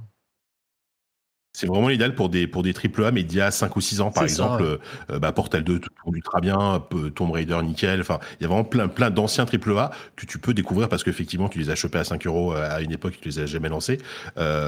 et, du coup, en plus, ils sont moins gourmands, donc autonomie quand même meilleure. Tu, enfin, là, tu vas pouvoir jouer 4 heures. On a pas mais du coup, il y a peut-être un paradoxe. il y a peut-être du coup un paradoxe, par contre, du coup, entre. Parce que finalement, quand tu vois la Switch qui est humble techniquement, bah, les jeux ils la développent pour la Switch. Alors que là, ils vont pas développer, enfin, euh, globalement, ils vont pas développer plus que ça pour le Steam Deck. Et donc, tu vas avoir des jeux qui vont sortir dans un mois, dans six mois, dans un an, qui vont euh, juste euh, vouloir arracher les trucs, être à 60 FPS. Tu sais, j'ai l'impression qu'on n'est plus tellement dans cette époque dans le PC. Il y a, il y a, on en parlait dans le rendez-vous tech, mais il y a 10, 20 ans, on était vraiment dans cette course effrénée où chaque année, il y avait une nouvelle... Enfin, surtout, chaque année, il y avait une nouvelle génération de cartes graphiques qui mettait les précédentes, qui les rendait euh, pas inutilisables, mais enfin qui, qui faisait en sorte que les jeux qui étaient prévus pour la suivante ne tournaient carrément pas sur la précédente ou presque pas. Aujourd'hui, c'est plus tout à fait le cas. Oui, si on voit à 5 ans, euh, effectivement, il y aura eu des évolutions plus importantes sur le PC que sur une, un écosystème de consoles qui va rester constant. Mais Bon, bah, comme euh, on le voit, euh, il y a des machines d'il y a 5 ans qui font tourner, pas avec toutes les dernières euh, capacités graphiques, mais qui font très bien tourner des jeux qui viennent de sortir et qui sont les plus exigeants. Je crois que c'est plus tout à fait la même. Tu vois, le, même environnement. Et pour, nuancer, je pense que la, clé, c'est vraiment des. Bah, j'ai cité tout à l'heure des, des technologies d'upscale qui sont de plus en plus présentes. Euh, donc le, FSR ou le DLSS. Alors le DLSS, c'est pas possible parce que c'est réservé aux cartes Nvidia. Pour le Steam Deck, c'est mort, sauf si un jour il change de, de crèmerie. Mais vraiment, des, des, technos comme FSR va, vraiment peuvent doubler tes performances euh, sur un jeu et sur un écran en, 800, en 800p. Le, la perte visuelle sera moins gênante. Quoi. Encore une fois, je cite Dying Light 2 qui est injouable si, si, si, si, si tu actives pas l'upscale et qui est tout à fait jouable sur le, sur le Steam Deck grâce grâce à cette technologie. Et c'est des technologies qui se développent de plus en plus, qui deviennent vraiment, euh, comment dire, euh, très faciles à implémenter pour les développeurs. Et quasiment tous les AAA maintenant qui sortent euh, sur PC, ils ont au moins le DLSS ou au moins FSR disponible. Donc pour, pour une machine comme le Stick Deck, ce sera vraiment, vraiment hyper bénéfique. Quoi. Bon, bah écoutez, on verra ce que ça donne dans les semaines et les années à venir. De toute façon, c'est difficile d'en commander une en ce moment. Hein, donc, même si. Tu peux, mais ouais, il y a, y a l'attente. Il y a de l'attente. Il y bah, en fait, euh, moi, j'ai mis mes 5 dollars, enfin mes 5 euros euh, quand ils l'ont annoncé il y a, je sais plus, 4 mois, 5 mois. Et j'ai toujours pas reçu le, le, la validation de est-ce que vous en voulez vraiment, vraiment une, c'est disponible. Donc, euh, bon. Je vais attendre que. Bah, là, par exemple, si tu veux, si tu réserves ton Steam Deck sur le site, c'est marqué commande possible après le deuxième trimestre 2022. Bah, c'est ce que c'est ce que j'ai fait maintenant aussi, et, je l'ai fait euh, genre le, lendemain du de l'ouverture. Donc euh, et j'ai aussi le après le, deuxième trimestre. Donc euh, on ne sait pas, un jour. Et on va attendre du coup que Game Newell vienne livrer les Steam Deck. Je ne sais pas si vous avez vu cette vidéo hmm. qui est, je crois, l'un des trucs les plus cringe que j'ai vu de ma vie c'est Game Newell, donc président de Valve, qui va livrer lui-même des Steam Deck à des gens euh, dans Seattle, parce que les bureaux sont à Seattle. Et c'est cringe, c'est malaisant. Mais le truc qu'ils ont mis, le premier, il a reconnu Game Newell et il dit Ah, mais c'est ah mais c'est vous, mais, mais j'en reviens pas, c'est incroyable. Et puis il y a toutes les caméras autour pour filmer et tout. Et en plus, il porte son, son masque FFP2, comme il a la barbe énorme, il le porte tout tordu. Enfin bref, ça me, ça me torpille. Mais après, la vidéo dure 4 minutes, et ça doit être les 4 minutes, les meilleures 4 minutes qu'ils ont réussi à trouver de cette journée de livraison. Et la moitié des trucs, c'est Oh, bonjour. Oh, mais vous êtes Gabe Newell Ah, bah, je suis surpris. Euh, voilà votre Steam Deck. Oh, bah, merci. c'est, ça vaut le coup de le regarder rien pour le Newell cringe, quoi. Ça se trouve, il se promène dans Seattle tous les jours et il, connaît tout le monde et euh, croiser Game Newell à Seattle, c'est peut-être tout à fait normal. c'est possible. Je sais pas. Hein. il y a même des gens, tu sais, ils arrivent, ils savent même pas qui c'est. C'est genre, je vous livre euh, votre Steam Deck. Ah oui, ben merci, je dois signer un truc ou euh, non non c'est bon. Ah mais et pourquoi il y a toutes les caméras? Non mais pourquoi le carton est ouvert là Non, ça a l'air hyper gênant. On n'a pas le son, mais ça a l'air hyper gênant. Ah, c'est terrible, terrible. Bref, il y a une vidéo qui s'appelle The First Steam Decks Have Been Delivered. Euh, je vais mettre le lien dans la chat room. C'était euh, particulier. Vous pourrez le regarder après la fin de l'émission. Bon, euh, je pense qu'il est temps de commencer à se diriger lentement vers la fin de l'épisode. On a fait très très long du coup. Merci à, tous les deux d'être là. Euh, mais il faut qu'on parle quand même. Moi, je vais. Je tu vas filer, évidemment. Je, ah vais filer pour de bon parce que comme j'enregistre encore après et j'ai plein de trucs prévus, donc euh, il faut que, je, que, je déjeune. merci beaucoup, merci euh, d'avoir été là, Thomas. Un grand plaisir comme d'habitude. At Amaebi sur Twitter, on aura le lien dans les notes de l'émission. Allez voir ces tests sur Gamecult notamment et tu seras dans l'émission, j'imagine. Oui, samedi matin. Ouais, samedi et un GK Live ce soir. Ouais. Parfait. Merci, d'avoir été avec nous. Merci à tous les deux. À, ciao, ciao. à très bientôt. Salut. Ah, il parlait de, de Yamauchi, ça m'a rappelé euh, quand j'avais fait une interview de Yamauchi au Japon en 2001, je crois. J'étais allé chez Polyphonie, Polyphonie Digital, j'avais fait une, une interview de Yamauchi, c'était un grand moment pour moi. Ah là là, cette époque où je faisais des interviews de développeurs de Tekken, de Ridge Racer, tout ça. Bon, euh, on en est bien loin. Aujourd'hui, on joue à Elden Ring, euh, JK. Alors, on en a longuement parlé avec, euh, avec euh, Benoît la semaine dernière. On s'est un petit peu pris de bec d'ailleurs sur certains trucs, malheureusement. Ouais, Benoît, pris de bec, c'est rare. Mais tu sais, je je comprends pas pourquoi Benoît. Je regarde ses vidéos, il est posé, calme. Tu vois, il, il, explique les choses tranquillement. J'écoute euh, j'écoute euh, euh, fin du game, il, rigole, machin, mais c'est super bonne ambiance. Et quand il vient dans le rendez-vous jeu, je sais pas pourquoi, il passe en mode Twitter, il est, il est hyper énervé, machin, et donc on s'accroche sur des trucs débiles. Et, quand on se parle ensuite, on se dit ah mais oui, mais non, en fait, c'était ça que tu voulais dire. Ok, oui, d'accord, on est d'accord. Et bref, je comprends pas pourquoi. Et il y a une mm. alchimie étrange entre nous et cette émission, et on se prend de bec sur plein de trucs. Il de, mais non, parce que je pose des donc, on tu le titilles. C'est pas que je le titille, je pose des, questions qui me paraissent légitimes. Quand on parlait de est-ce que Elden Ring va être. En plus, le pire, c'est qu'à la fin de notre engueulade, on a eu la réponse à la question qu'on se posait au début, et la réponse était très simple et, très claire. Mais bref, donc j'ai aussi joué à Elden Ring, j'y ai passé quelques heures, pas énormément, mais toi aussi, tu as euh, essayé d'y jouer un petit peu. Euh, qu'est-ce que tu penses du jeu? Quel est ton avis? bah, en fait, moi, j'ai une relation avec les, jeux From Software euh, assez particulière dans le sens où euh, j'adore la proposition, j'adore l'univers, euh, j'aime beaucoup même le, système de jeu, etc. et je me rends compte finalement que leur recul que j'ai quand même passé pas mal d'heures sur chacun de leurs jeux. Enfin, surtout Dark Souls 2, Dark Souls 3, Bloodborne, c'est vraiment trop des jeux que auxquels j'ai quand même pas mal joué. sauf que, sauf que toujours, toujours, toujours, j'arrive à un moment donné devant un mur et euh, je laisse tomber. Donc, euh, donc je vais peut-être y jouer 10, 15, 20 heures, je sais pas, parce que je, il y a, y a, quand même des jeux qui m'ont, enfin, il y a quand même des, des, choses qui me sauvaient. Typiquement, le, le, la coop dans, dans ces jeux-là, pour moi, m'était indispensable pour les, pour ça, pour la, pour, pour la plupart des boss. C'est pour ça que Sekiro, j'ai, j'ai lâché au bout de deux heures parce qu'il n'y a pas, il y a pas de multi dans Sekiro, donc c'était, c'était mort. et, euh, et sur Elden Ring, euh, je trouve que euh, je, je, je sais pas si je me sens Patrick, mais je, je, trouve le jeu extraordinaire. Ah oui. Euh, pour le moment, en tout cas, je suis, à, ouais, je suis à 10 heures de, je suis à 10, je suis à dizaine d'heures de jeu. Et ce que j'aime beaucoup, contrairement au, pré, euh, au précédent Soul, c'est bah juste, c'est tout, c'est tout bête, c'est que, ok, il y a un boss qui t'emmerde, euh, bah, c'est pas grave, tu fais autre chose, quoi tu, pars, tu te promènes, tu fais des découvertes incroyables. Moi, hier, j'ai, en fait, il y a, y a, rien de mieux que dans ce jeu. Bah, c'est un peu le but du jeu quasiment, c'est de, errer un peu sans but, mais tu sais toujours que tu vas tomber sur quelque chose de, fou, de beau, de, un paysage sublime, des, un monstre euh, assez incroyable. Euh, c'est vraiment la formule euh, From en termes d'ambiance, en termes de direction artistique, euh, qui est vraiment je trouve plutôt bien intégré dans un monde ouvert. Alors il y a énormément de choses très cryptiques et des choses qui, je pense, au bout d'un moment vont, vont, finir par me gaver. Je passe, je passe mon temps à faire, à aller, aller sur Wikipédia, enfin, à, faire, à faire des, aller voir des wikis pour euh, essayer de comprendre à quoi sert ce que je vais ramasser, quoi. Mais, mais ça me dérange pas parce que, je, en fait, à partir du moment où tu acceptes ce contrat et que ça fait partie du truc, euh, et encore une fois, j'ai, pour le moment, j'ai, j'ai pas ce truc bloquant. C'est-à-dire que je, je, je, suis clairement bloqué au premier vrai boss obligatoire, qui est euh, Magritte, euh, Magritte le déchu, je crois, c'est ça, qui est, qui est déjà super dur.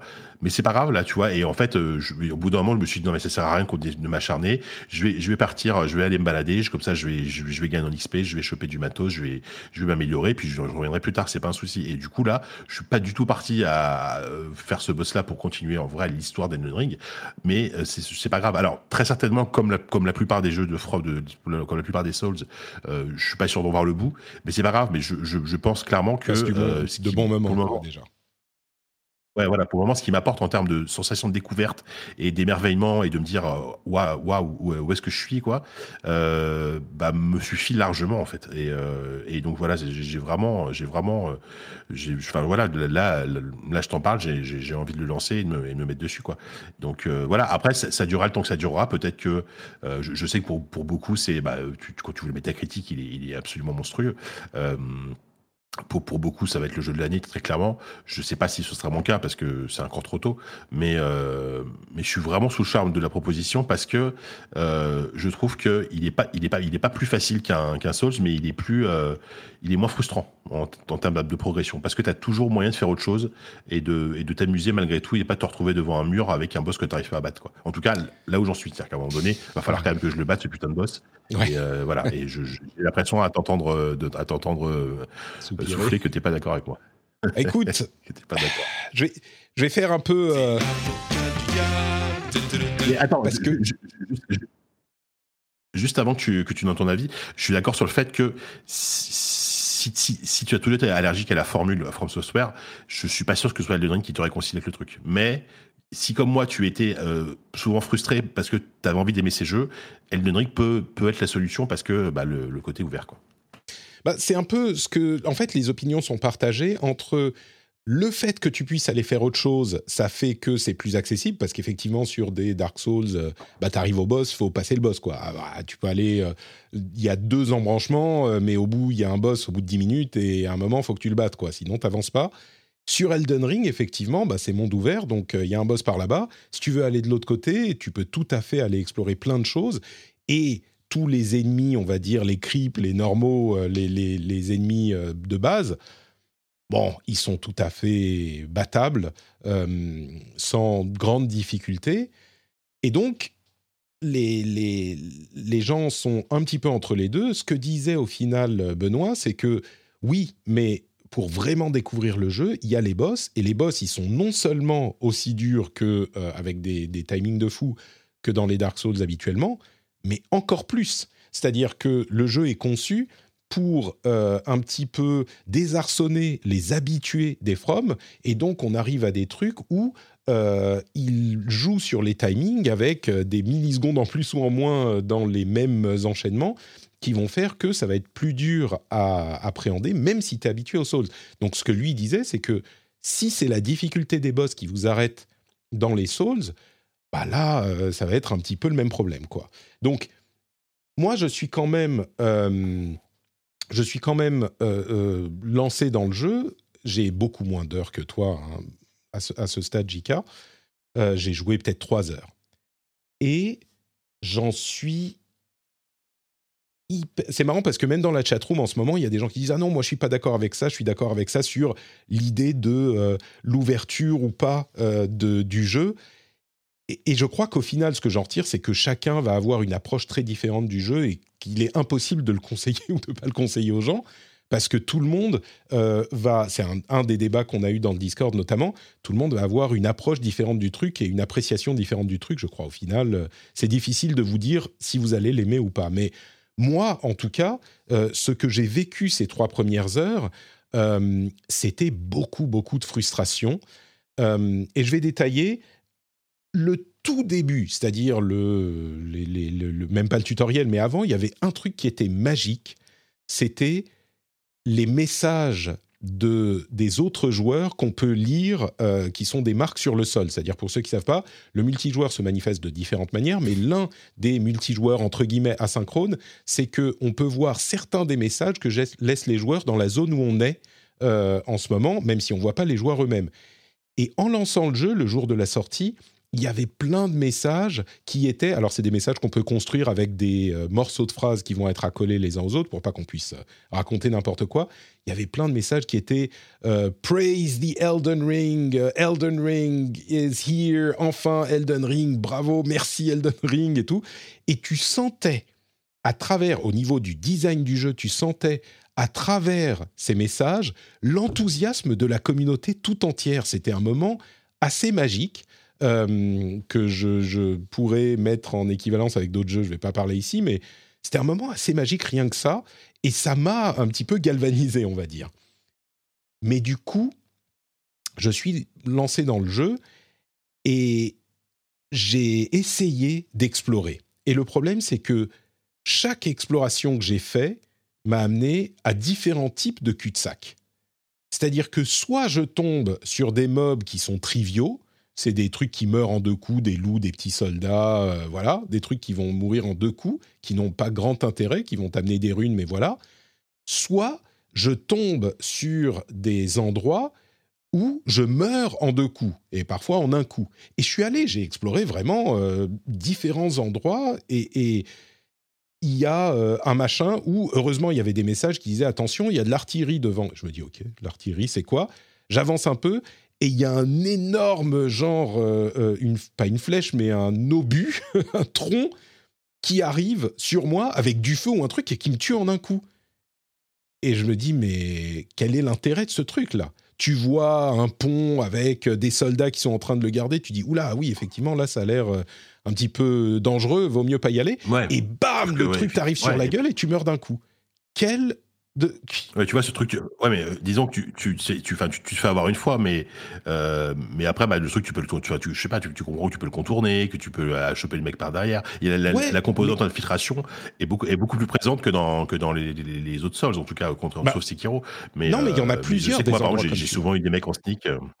Moi j'ai eu des mecs en sneak aussi, mais des endroits comme ça il y en a plusieurs. Il y a genre t'arrives à un endroit où ça a l'air un petit peu dangereux et intéressant et euh, tout à coup, tu te prends un obus sur la gueule qui est sorti de nulle part.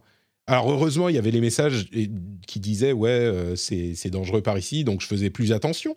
Mais, euh, mais du coup, moi, je fais demi-tour et je vais ailleurs, tu vois. C'est, je me dis bah non, là, le jeu me dit c'est pas là que tu dois aller. Et j'avance, je, je, vais vers d'autres boss. Enfin, d'autres endroits, et je finis par tomber sur un truc qui est tellement énorme, littéralement, il met un coup de pied et je meurs d'un coup.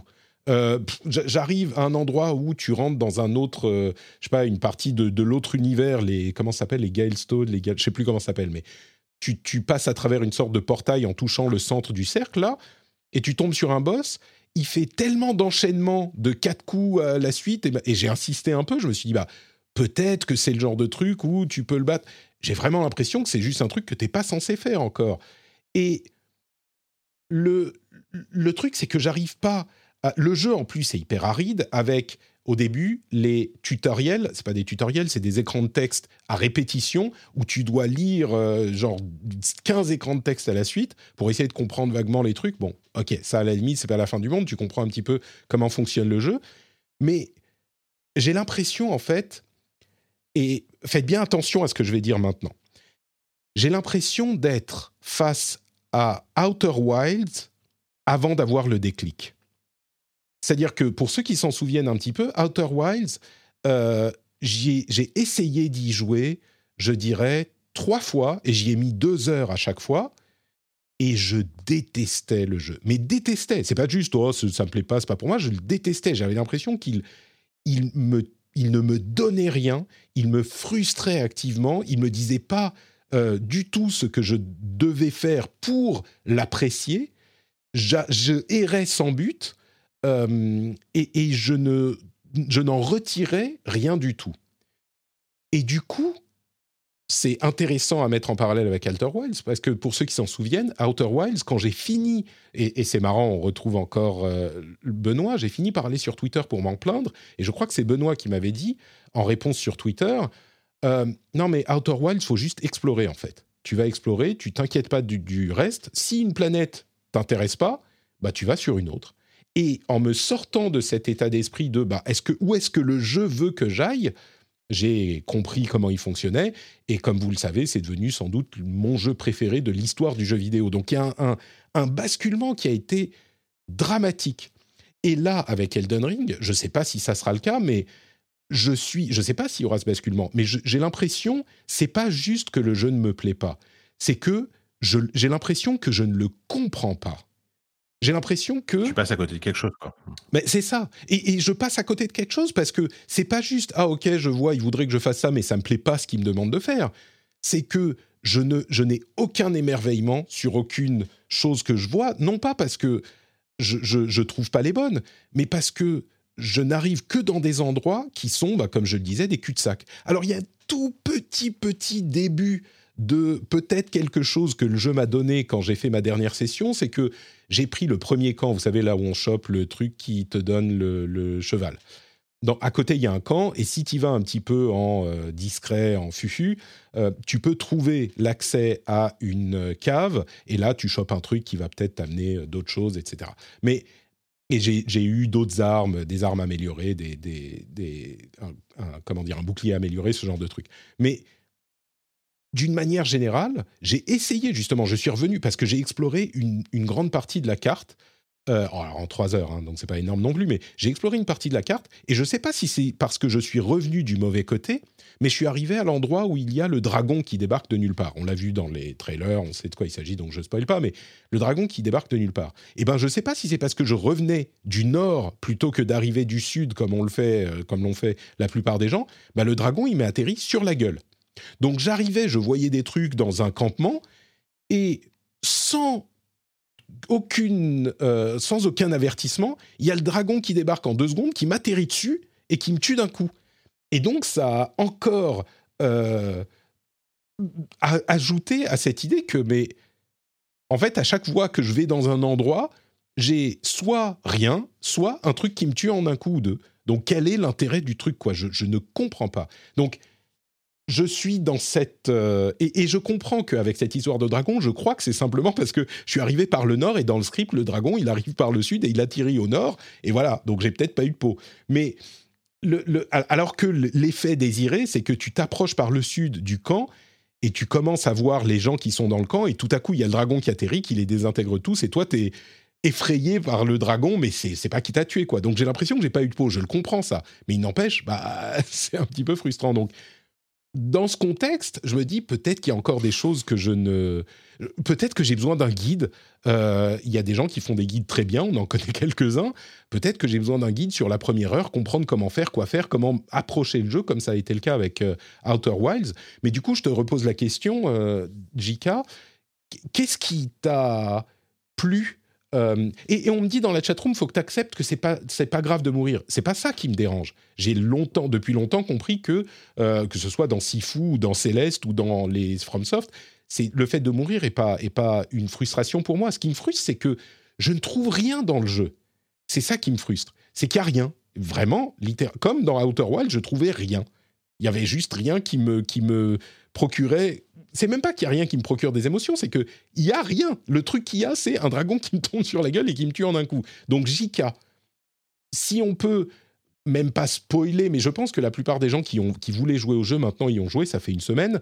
Euh, sans donner de gros spoilers, mais est-ce que tu peux essayer de nous donner une, une indication de ces moments, parce que le nombre de personnes qui disent il m'a décroché la mâchoire, il m'a émerveillé, il m'a machin, Qu'est-ce que c'est qui te plaît et qui t'a procuré ces sensations dans le jeu? Parce que moi, je ne comprends pas. Mmh. Bah c'est pas forcément évident à retranscrire euh, comme ça, mais, mais c'est marrant parce que tout ce que tu racontes, tes, tes moments de mort euh, hyper violents d'un seul coup, etc., notamment le dragon, moi je l'ai l'ai même pas encore rencontré, tu vois, je suis à 10 heures de jeu. Euh, mmh. Parce que je suis parti, je pense, ailleurs. Alors je sais pas si c'est parce que j'ai plus de chance. Alors le, le, le, le jeu t'indique vaguement une direction à laquelle aller avec l'espèce de halo doré qui te dit, voilà, c'est par là, sur la carte aussi, quand, quand, quand tu débloques un feu de, enfin, un feu de camp, j'ai un truc de mémoire sur le nom, bon, l'équivalent d'un feu de camp. Les sites de grâce. Ça, les sites de grâce, voilà, ça, te donne une, flèche pour une direction. Et j'essaie souvent de suivre malgré tout cette direction. Mais régulièrement, je bifurque.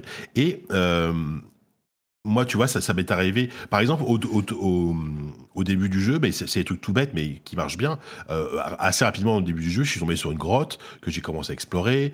Euh, bon, il y avait plein de loups, donc c'était mes premiers loups. J'ai un peu flippé, mais je me rends compte que, ok, ça va. Et là, je passe un portail et bam, je tombe sur un boss Wow, ok. Euh, il me tue la première fois, ok. Et mais je sentais qu'il n'était pas très difficile. Et, je suis content parce que j'ai réussi à le battre tout seul, etc. Alors c'est un semi-boss. Il est, je pense, extrêmement n'importe quel joueur un peu aguerri te dira oui, mais lui c'est il est extrêmement facile. Mais j'étais quand même fier de moi d'avoir pu le battre. Alors il y a y a y a, y a d'abord effectivement cette cette fierté que tu as quand tu as réussi à, vaincre, un ennemi. Euh, mais je trouve que malgré tout, il y a euh, y a aussi des petits moments de des, des, moments d'émerveillement qui, qui, paraissent pas grand chose, mais euh, à un moment donné, je suis parti je me suis, j'ai un peu bifurqué. Je suis arrivé dans une zone, d'un truc très sombre. Il vraiment, il faisait, c'était sombre dans le sens euh, glauque, un peu, un peu, un peu, ouais, oppressant, quoi, un peu en couloir, tu vois, très étroit quelques ennemis mais pas trop difficiles et, euh, à la fin à la fin d'un long chemin qui, monte bah, tu arrives sur une espèce de, colline euh, sur le haut d'une colline et là tu as un paysage absolument merveilleux, tu vois, que, que tu as devant toi où tu vois un, un château au loin, enfin, tu vois, et et là, tu as, ce moment euh, comme, si tu avais gravé un truc et que tu arrives tout, en haut et tu te poses et genre juste t'admires en fait le truc. Et hum, c'est un exemple typique de pourquoi, par exemple, ce, moment-là, ces, moments-là font que, j'aime vraiment bien ce jeu.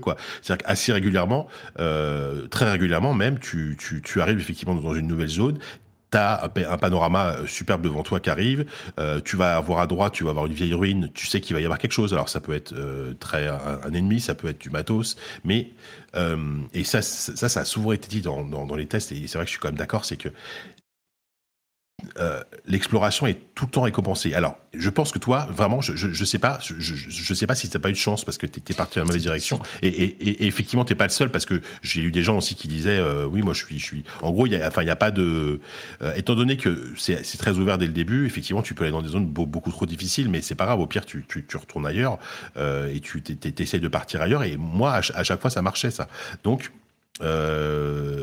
c'est ça, mais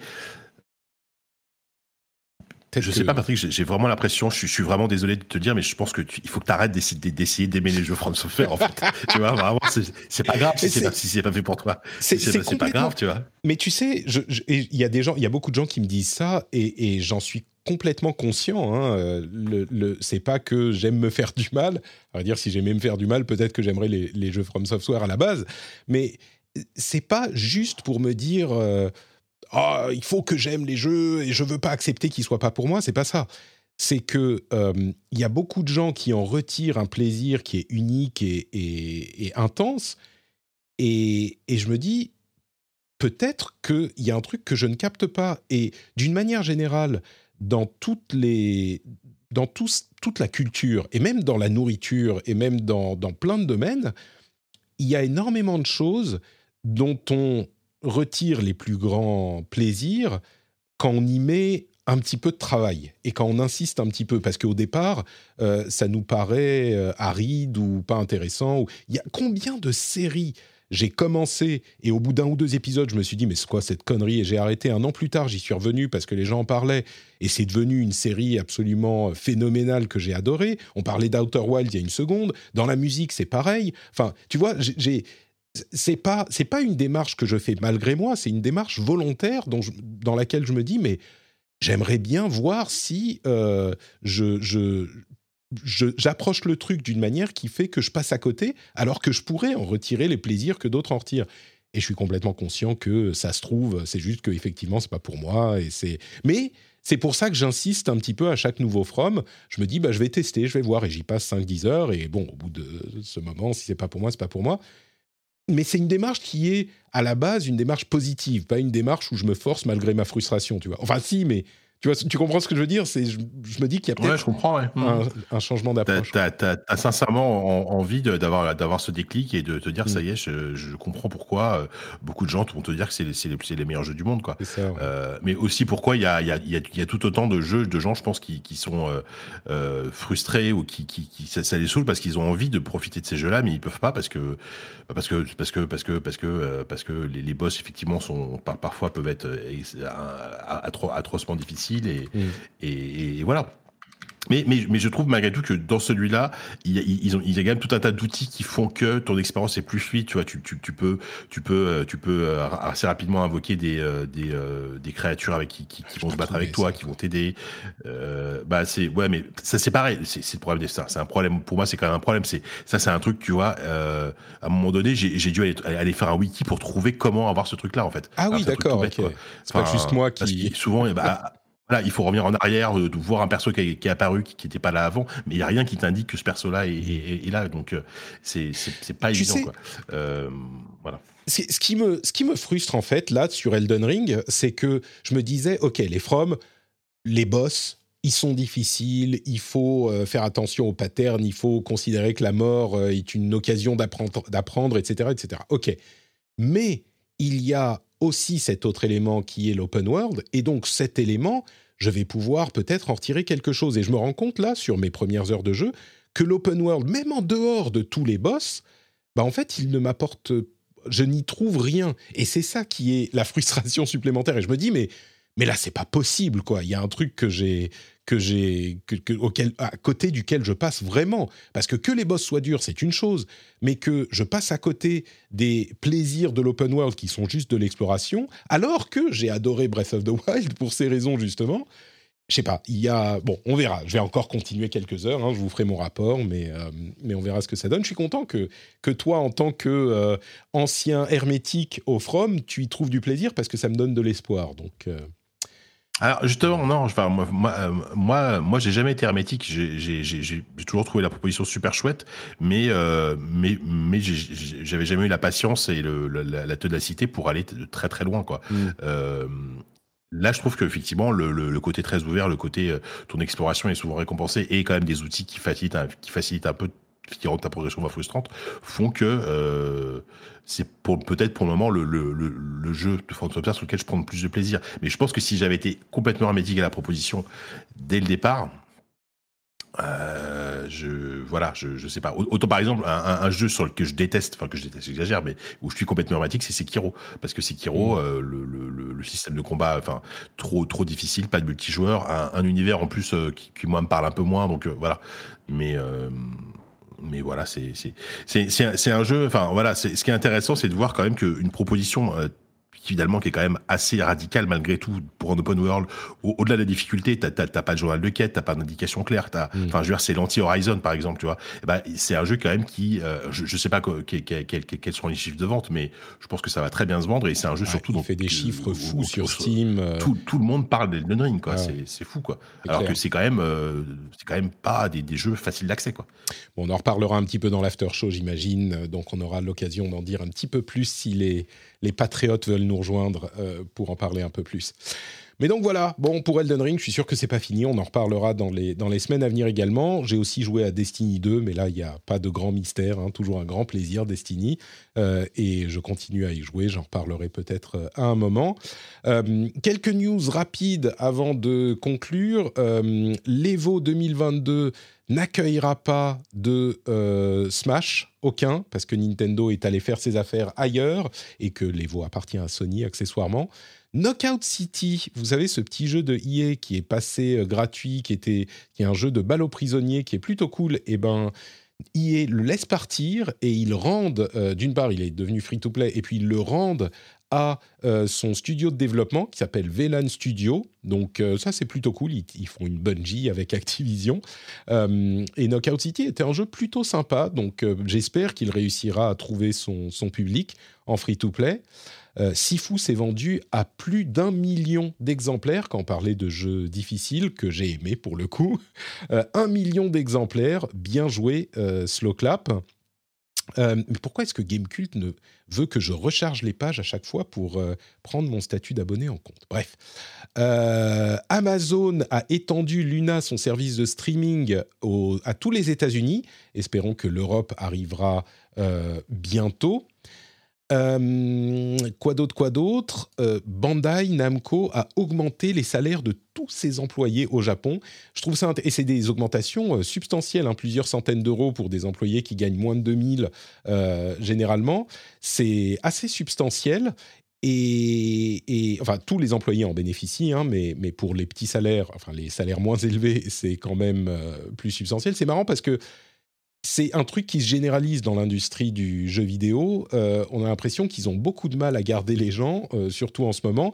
Et c'est, je ne sais pas si ça va continuer longtemps, mais c'est une sorte de de, reckoning sur le fait que, bah oui, les petits passionnés, c'est peut-être sympa pendant un moment, mais euh, quand ils se font maltraiter pendant trop longtemps, ils finissent par partir. Donc, euh, en plus du fait que les jeux sont annoncés à l'avance maintenant pour euh, recruter des gens, je trouve que c'est peut-être un deuxième indice sur l'état de l'industrie, qui même si elle se porte très très bien, je crois que les derniers chiffres, c'est... Attendez, je vais vous donner les chiffres, c'est 60 milliards que représente l'industrie du jeu vidéo. C'est ça, 60 milliards de dollars en 2021. Euh, rien que pour les consoles, hein, on parle même pas ni des mobiles ni, des, euh, ni du PC, donc euh, ça fait beaucoup d'argent. Et, donc, les employeurs commencent à se dire, bah, il faut qu'on, les soigne un petit peu plus, peut-être parce qu'on a du mal à en trouver. Bon, c'est que Bandai Namco à ce stade. Hein. Et euh, dernière info, on va pas forcément parler de l'Ukraine. Hein. On a passé très longtemps dessus dans le, rendez-vous tech, euh, simplement pour dire que dans leurs euh, appels à l'aide multiples qui ont été, comment dire, qui ont été entendus à de nombreuses reprises, aujourd'hui ils demandent la suppression de l'accès aux Russes aux différents jeux vidéo. Euh, c'est Fedorov, pardon, qui est le vice-premier ministre, qui en appelle à euh, Xbox et PlayStation de couper l'accès aux euh, joueurs russes à leur service. à voir comment ça se passera. Apple et, Google ont déjà répondu de différentes manières. Il y a plein de services qui se retirent de Russie. à voir si ça pourrait faire pression sur les populations et d'en faire pression sur le pays dans son ensemble. Euh, un autre élément qui est, euh, qui est notable, euh, FIFA et NHL 2022 vont retirer les équipes russes de leur jeu. C'est EA qui a annoncé ça dans les, dans les semaines à venir. Et puis, il y a eu un, appel, enfin une vidéo assez émouvante de CSC Game World, qui développe Stalker 2, évidemment, qui a fait une vidéo sur YouTube euh, pour parler, qui n'est pas très longue, hein, euh, une heure et demie, pour parler de la question. C'est des Ukrainiens évidemment, donc ce qu'ils disent en gros, c'est on voulait euh, communiquer avec vous sur plein de trucs, mais là on est en, train d'essayer de survivre, donc bah, on reviendra après la victoire de l'Ukraine. C'est évidemment particulièrement poignant. Euh, donc bon, ce conflit touche tout et touche évidemment le, jeu vidéo aussi. On en a beaucoup parlé dans le rendez-vous tech. Je voulais en toucher un tout petit mot dans, le rendez-vous jeu aussi. Euh, et la dernière chose que je voulais dire, euh, c'est ce rapprochement, dont, la dernière chose dont je voulais parler, c'est ce rapprochement entre Gamecult et les numériques. Et c'est un rapprochement qui est, qui, est un petit peu naturel parce que les deux sociétés sont sous la même euh, houlette, on va dire. Ils sont même dans les mêmes locaux, ce que tu sais bien, Jika, puisque tu travaillais au numérique il y a pas si longtemps que ça. Tout à fait. C'est le même groupe, hein, c'est Unify euh, derrière et TF1 au-dessus. C'est ça. Et donc, euh, Gamecult euh, fait face à des difficultés constantes pour rester à flot. Il, Nicolas, le, rédacteur en chef Nicolas Verlet évoquait le fait que bah, ils ont failli fermer boutique à la fin de l'année dernière. Mais heureusement, les, membres premium euh, qui, sont abonnés donc à euh, la publication, ils sont plus de 12 000, euh, permettent de tenir la, société, mais ils associent les rédactions et il va y avoir plus de collaboration. Disons que c'est pas en soi une information qui va intéresser énormément de monde, mais je pense que c'est une indication de euh, ce qui se passe, de l'état euh, de la presse jeux vidéo en France en particulier, puisqu'on est dans, un, dans une situation où les deux seuls médias spécialisés qui restent, bah, les grands, hein, c'est Gamecult et JV.